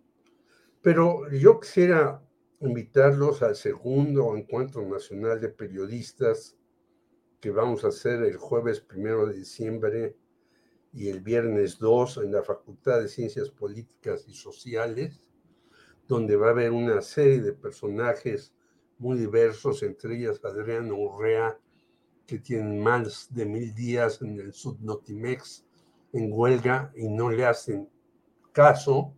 Y hay que decir que Notimex ha gastado como 700 millones de pesos en estos tiempos, no sabemos en qué, pero en este encuentro, eh, el primero lo organizó Rodolfo el Negro Montes, que es un periodista desplazado, y el segundo lo vamos a hacer en la Facultad de Ciencias Políticas Sociales, insisto, el jueves primero y el viernes dos, abarcando una serie de temas desde eh, por qué se, se siguen matando a tantos periodistas, por qué el mecanismo no funciona bien, por qué debemos de reivindicar nuestros derechos. Alguien me decía, pues eh, el salario de los periodistas, según tú dijiste que se había legislado, y entonces tendría que ser ahora en los medios de 20 mil pesos o más. Pues no, en los medios pagan como a los reporteros como 5 o 6 mil a 8 mil pesos, pero no les pagan el salario mínimo que está legalizado y que es parte ya de los eh, ordenamientos de, de derecho que debemos de tener.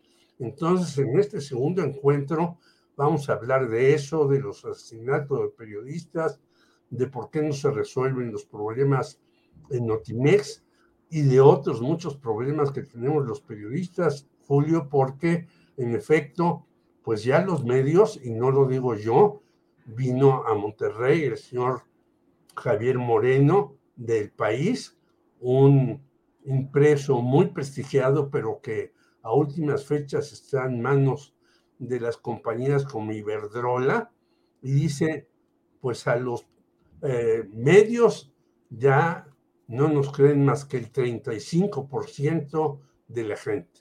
Pues ¿cómo les van a creer a los medios si vemos la, cómo atacan este tipo de marchas de las personas, los medios principales en México, salvo excepciones, y tú las conoces y las vives muy bien, pero en los demás medios hay un ataque sistemático a cualquier protesta que vaya en contra de los intereses económicos, financieros o mediáticos de este país.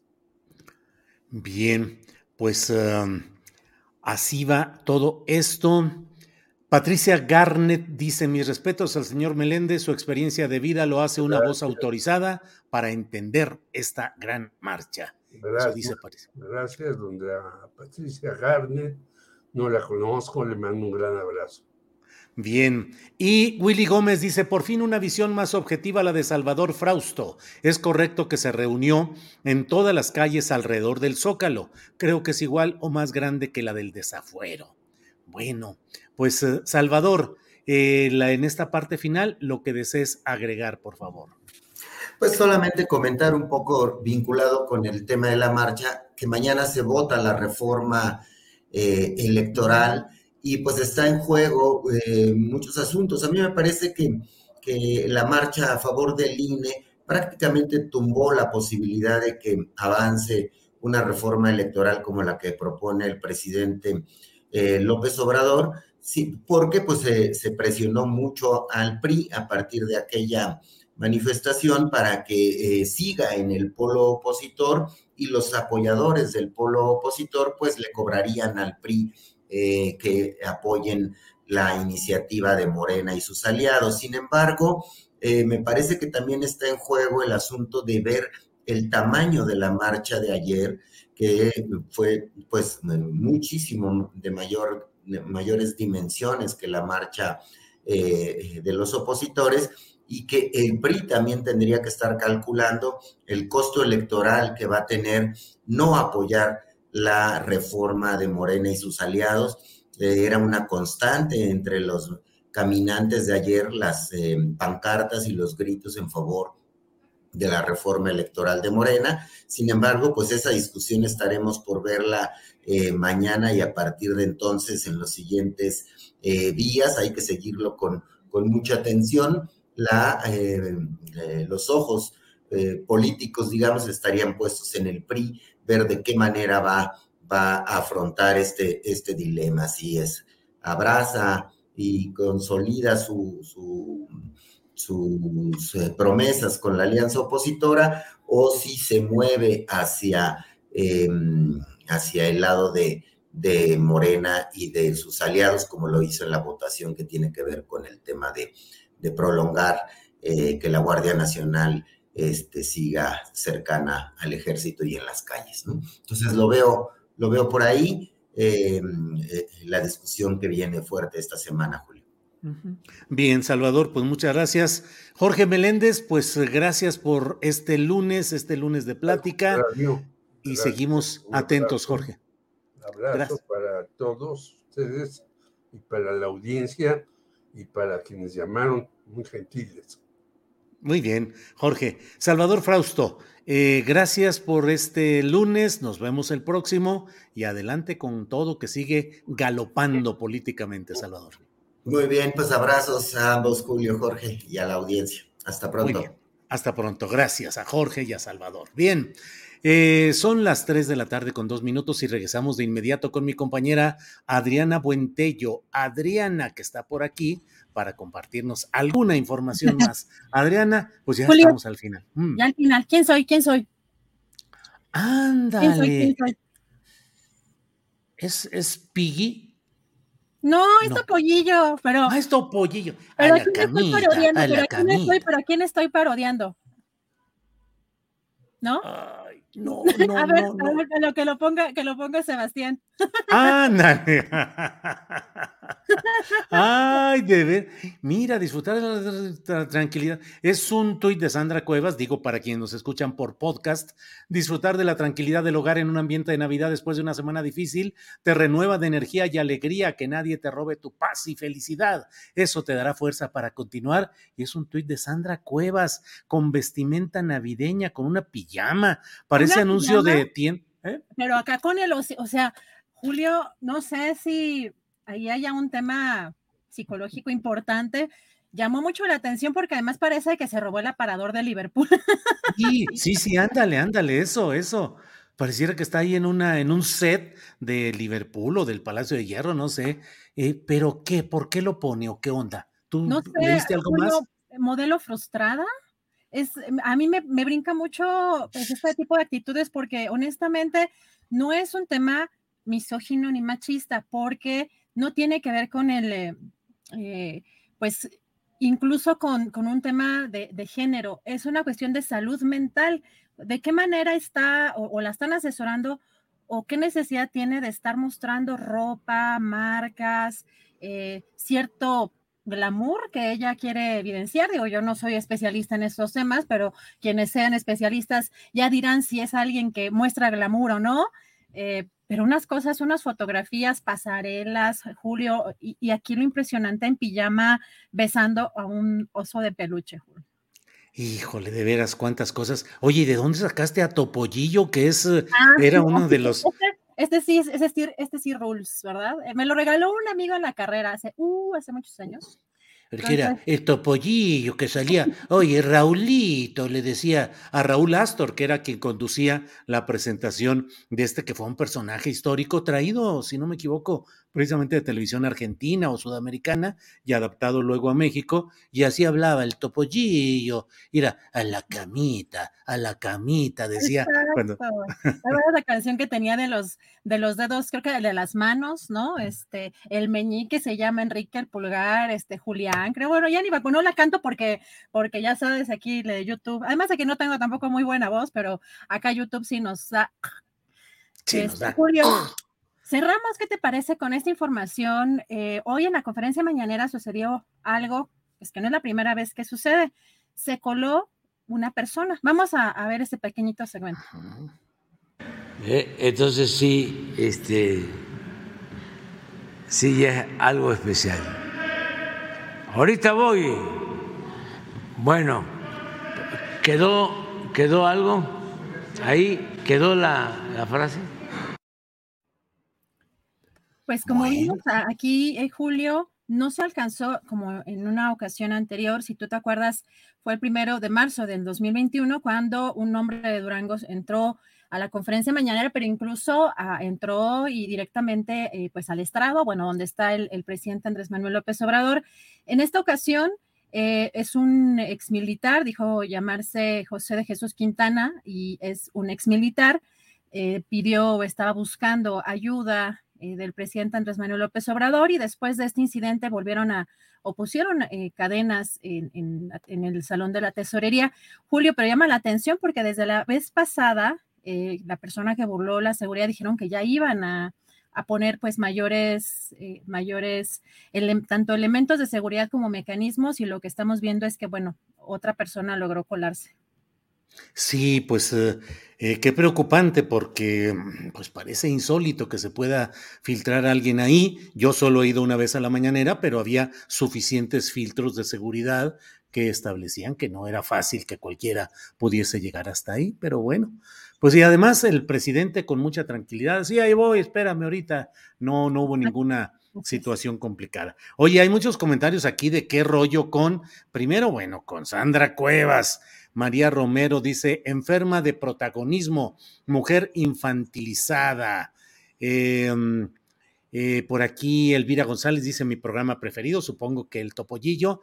Y alguien nos decía, Cruz, Marco Antonio Cruz nos decía que si no era eh, italiano el personaje, y sí, era italiano el personaje, inició en Italia.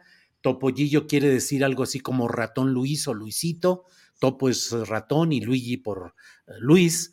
Eh, pero luego fue también muy exitoso en Argentina y dado que Raúl Astor era argentino, pues por eso yo creo que de ahí debe haber venido la, la idea. Lo cierto es que era todo un personaje con muchas frases interesantes, ¿recuerdas, Adriana? A veces decía, lo dije yo primero, lo dije yo primero. Y Julio, ahorita en esa época, bueno, es que ya los que estamos viejitos, ya decimos que ahora no hacen buena televisión, pero había un programa incluso gringo que era Alf, ¿te acuerdas? Un alien. Sí. Hasta Sésamo que hicieron la versión mexicana, pero que además incluía un disco con unas canciones muy bellas.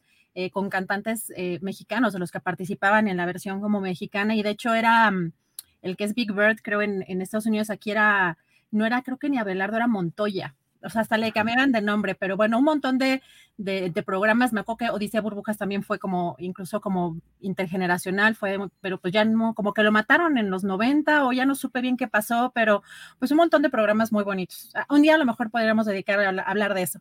Hacer el programa de los programas infantiles o televisivos eh, del pasado reciente. Eh, bueno, mira, eh, ahí puso eso Elvira González. Julio César Pastrana nos envía saludos desde Bonn, Alemania. Y mira, juguetes coleccionables dice, no hemos entendido nada. Adriana Buentello, el libro que está atrás de ti. Ya está ah, ahí viendo lo que tienes. Ah, sí, es que bueno, este es uno de los libros que tengo de, sobre redes sociales de Diego Salazar, este, pero pues como está como un poco rara mi, la distribución. En realidad aquí es donde pongo, o sea, ciertas cosas este, que no, no son libros, pero para que no se viera todo mi relajo, pues puse ahí unos libros para, para que no se viera ahí todo mi, mi, mi relajo. Bueno, bueno, pues vamos a, vamos a seguir adelante y bueno, creo que es todo lo que tenemos hoy, Adriana. Eh, sí, bueno, otro de los temas importantes, nada más como mencionarlo, Julio, hoy el presidente dijo que va a sostener una reunión con el secretario de Agricultura de Estados Unidos, con Tom Bislak. Eh, reconoció que sí se va a tocar el tema del maíz transgénico. Hay que recordar que hay un tema eh, pues de protestas por parte de Estados Unidos respecto a este tema y el presidente dijo que está claro que no queremos maíz transgénico para el consumo humano. Es nuestra política y va a continuar así. Así que, pues en este caso, que Estados Unidos ha estado eh, pues pugnando porque se incluya este tema eh, pues en consultas, incluso del propio tratado eh, Estados Unidos-Canadá, Bueno, pues Adriana, son las 3 de la tarde con 10 minutos y es buena hora para darle las gracias a nuestra audiencia, a quienes nos han seguido en esta emisión y a la tripulación astillero y prepararnos para mañana. Además de que ya huele a sopita, Adriana ya huele a sopita y también ya yo me adelanté porque ya me eché el postre. ya te adelantaste. Bueno, muy bien. Pues hasta mañana. Hoy en la noche a las nueve, la videocharla astillada y eh, nos vemos eh, mañana aquí de una a tres. Gracias, Adriana. Gracias a ti, Julia. Hasta dos.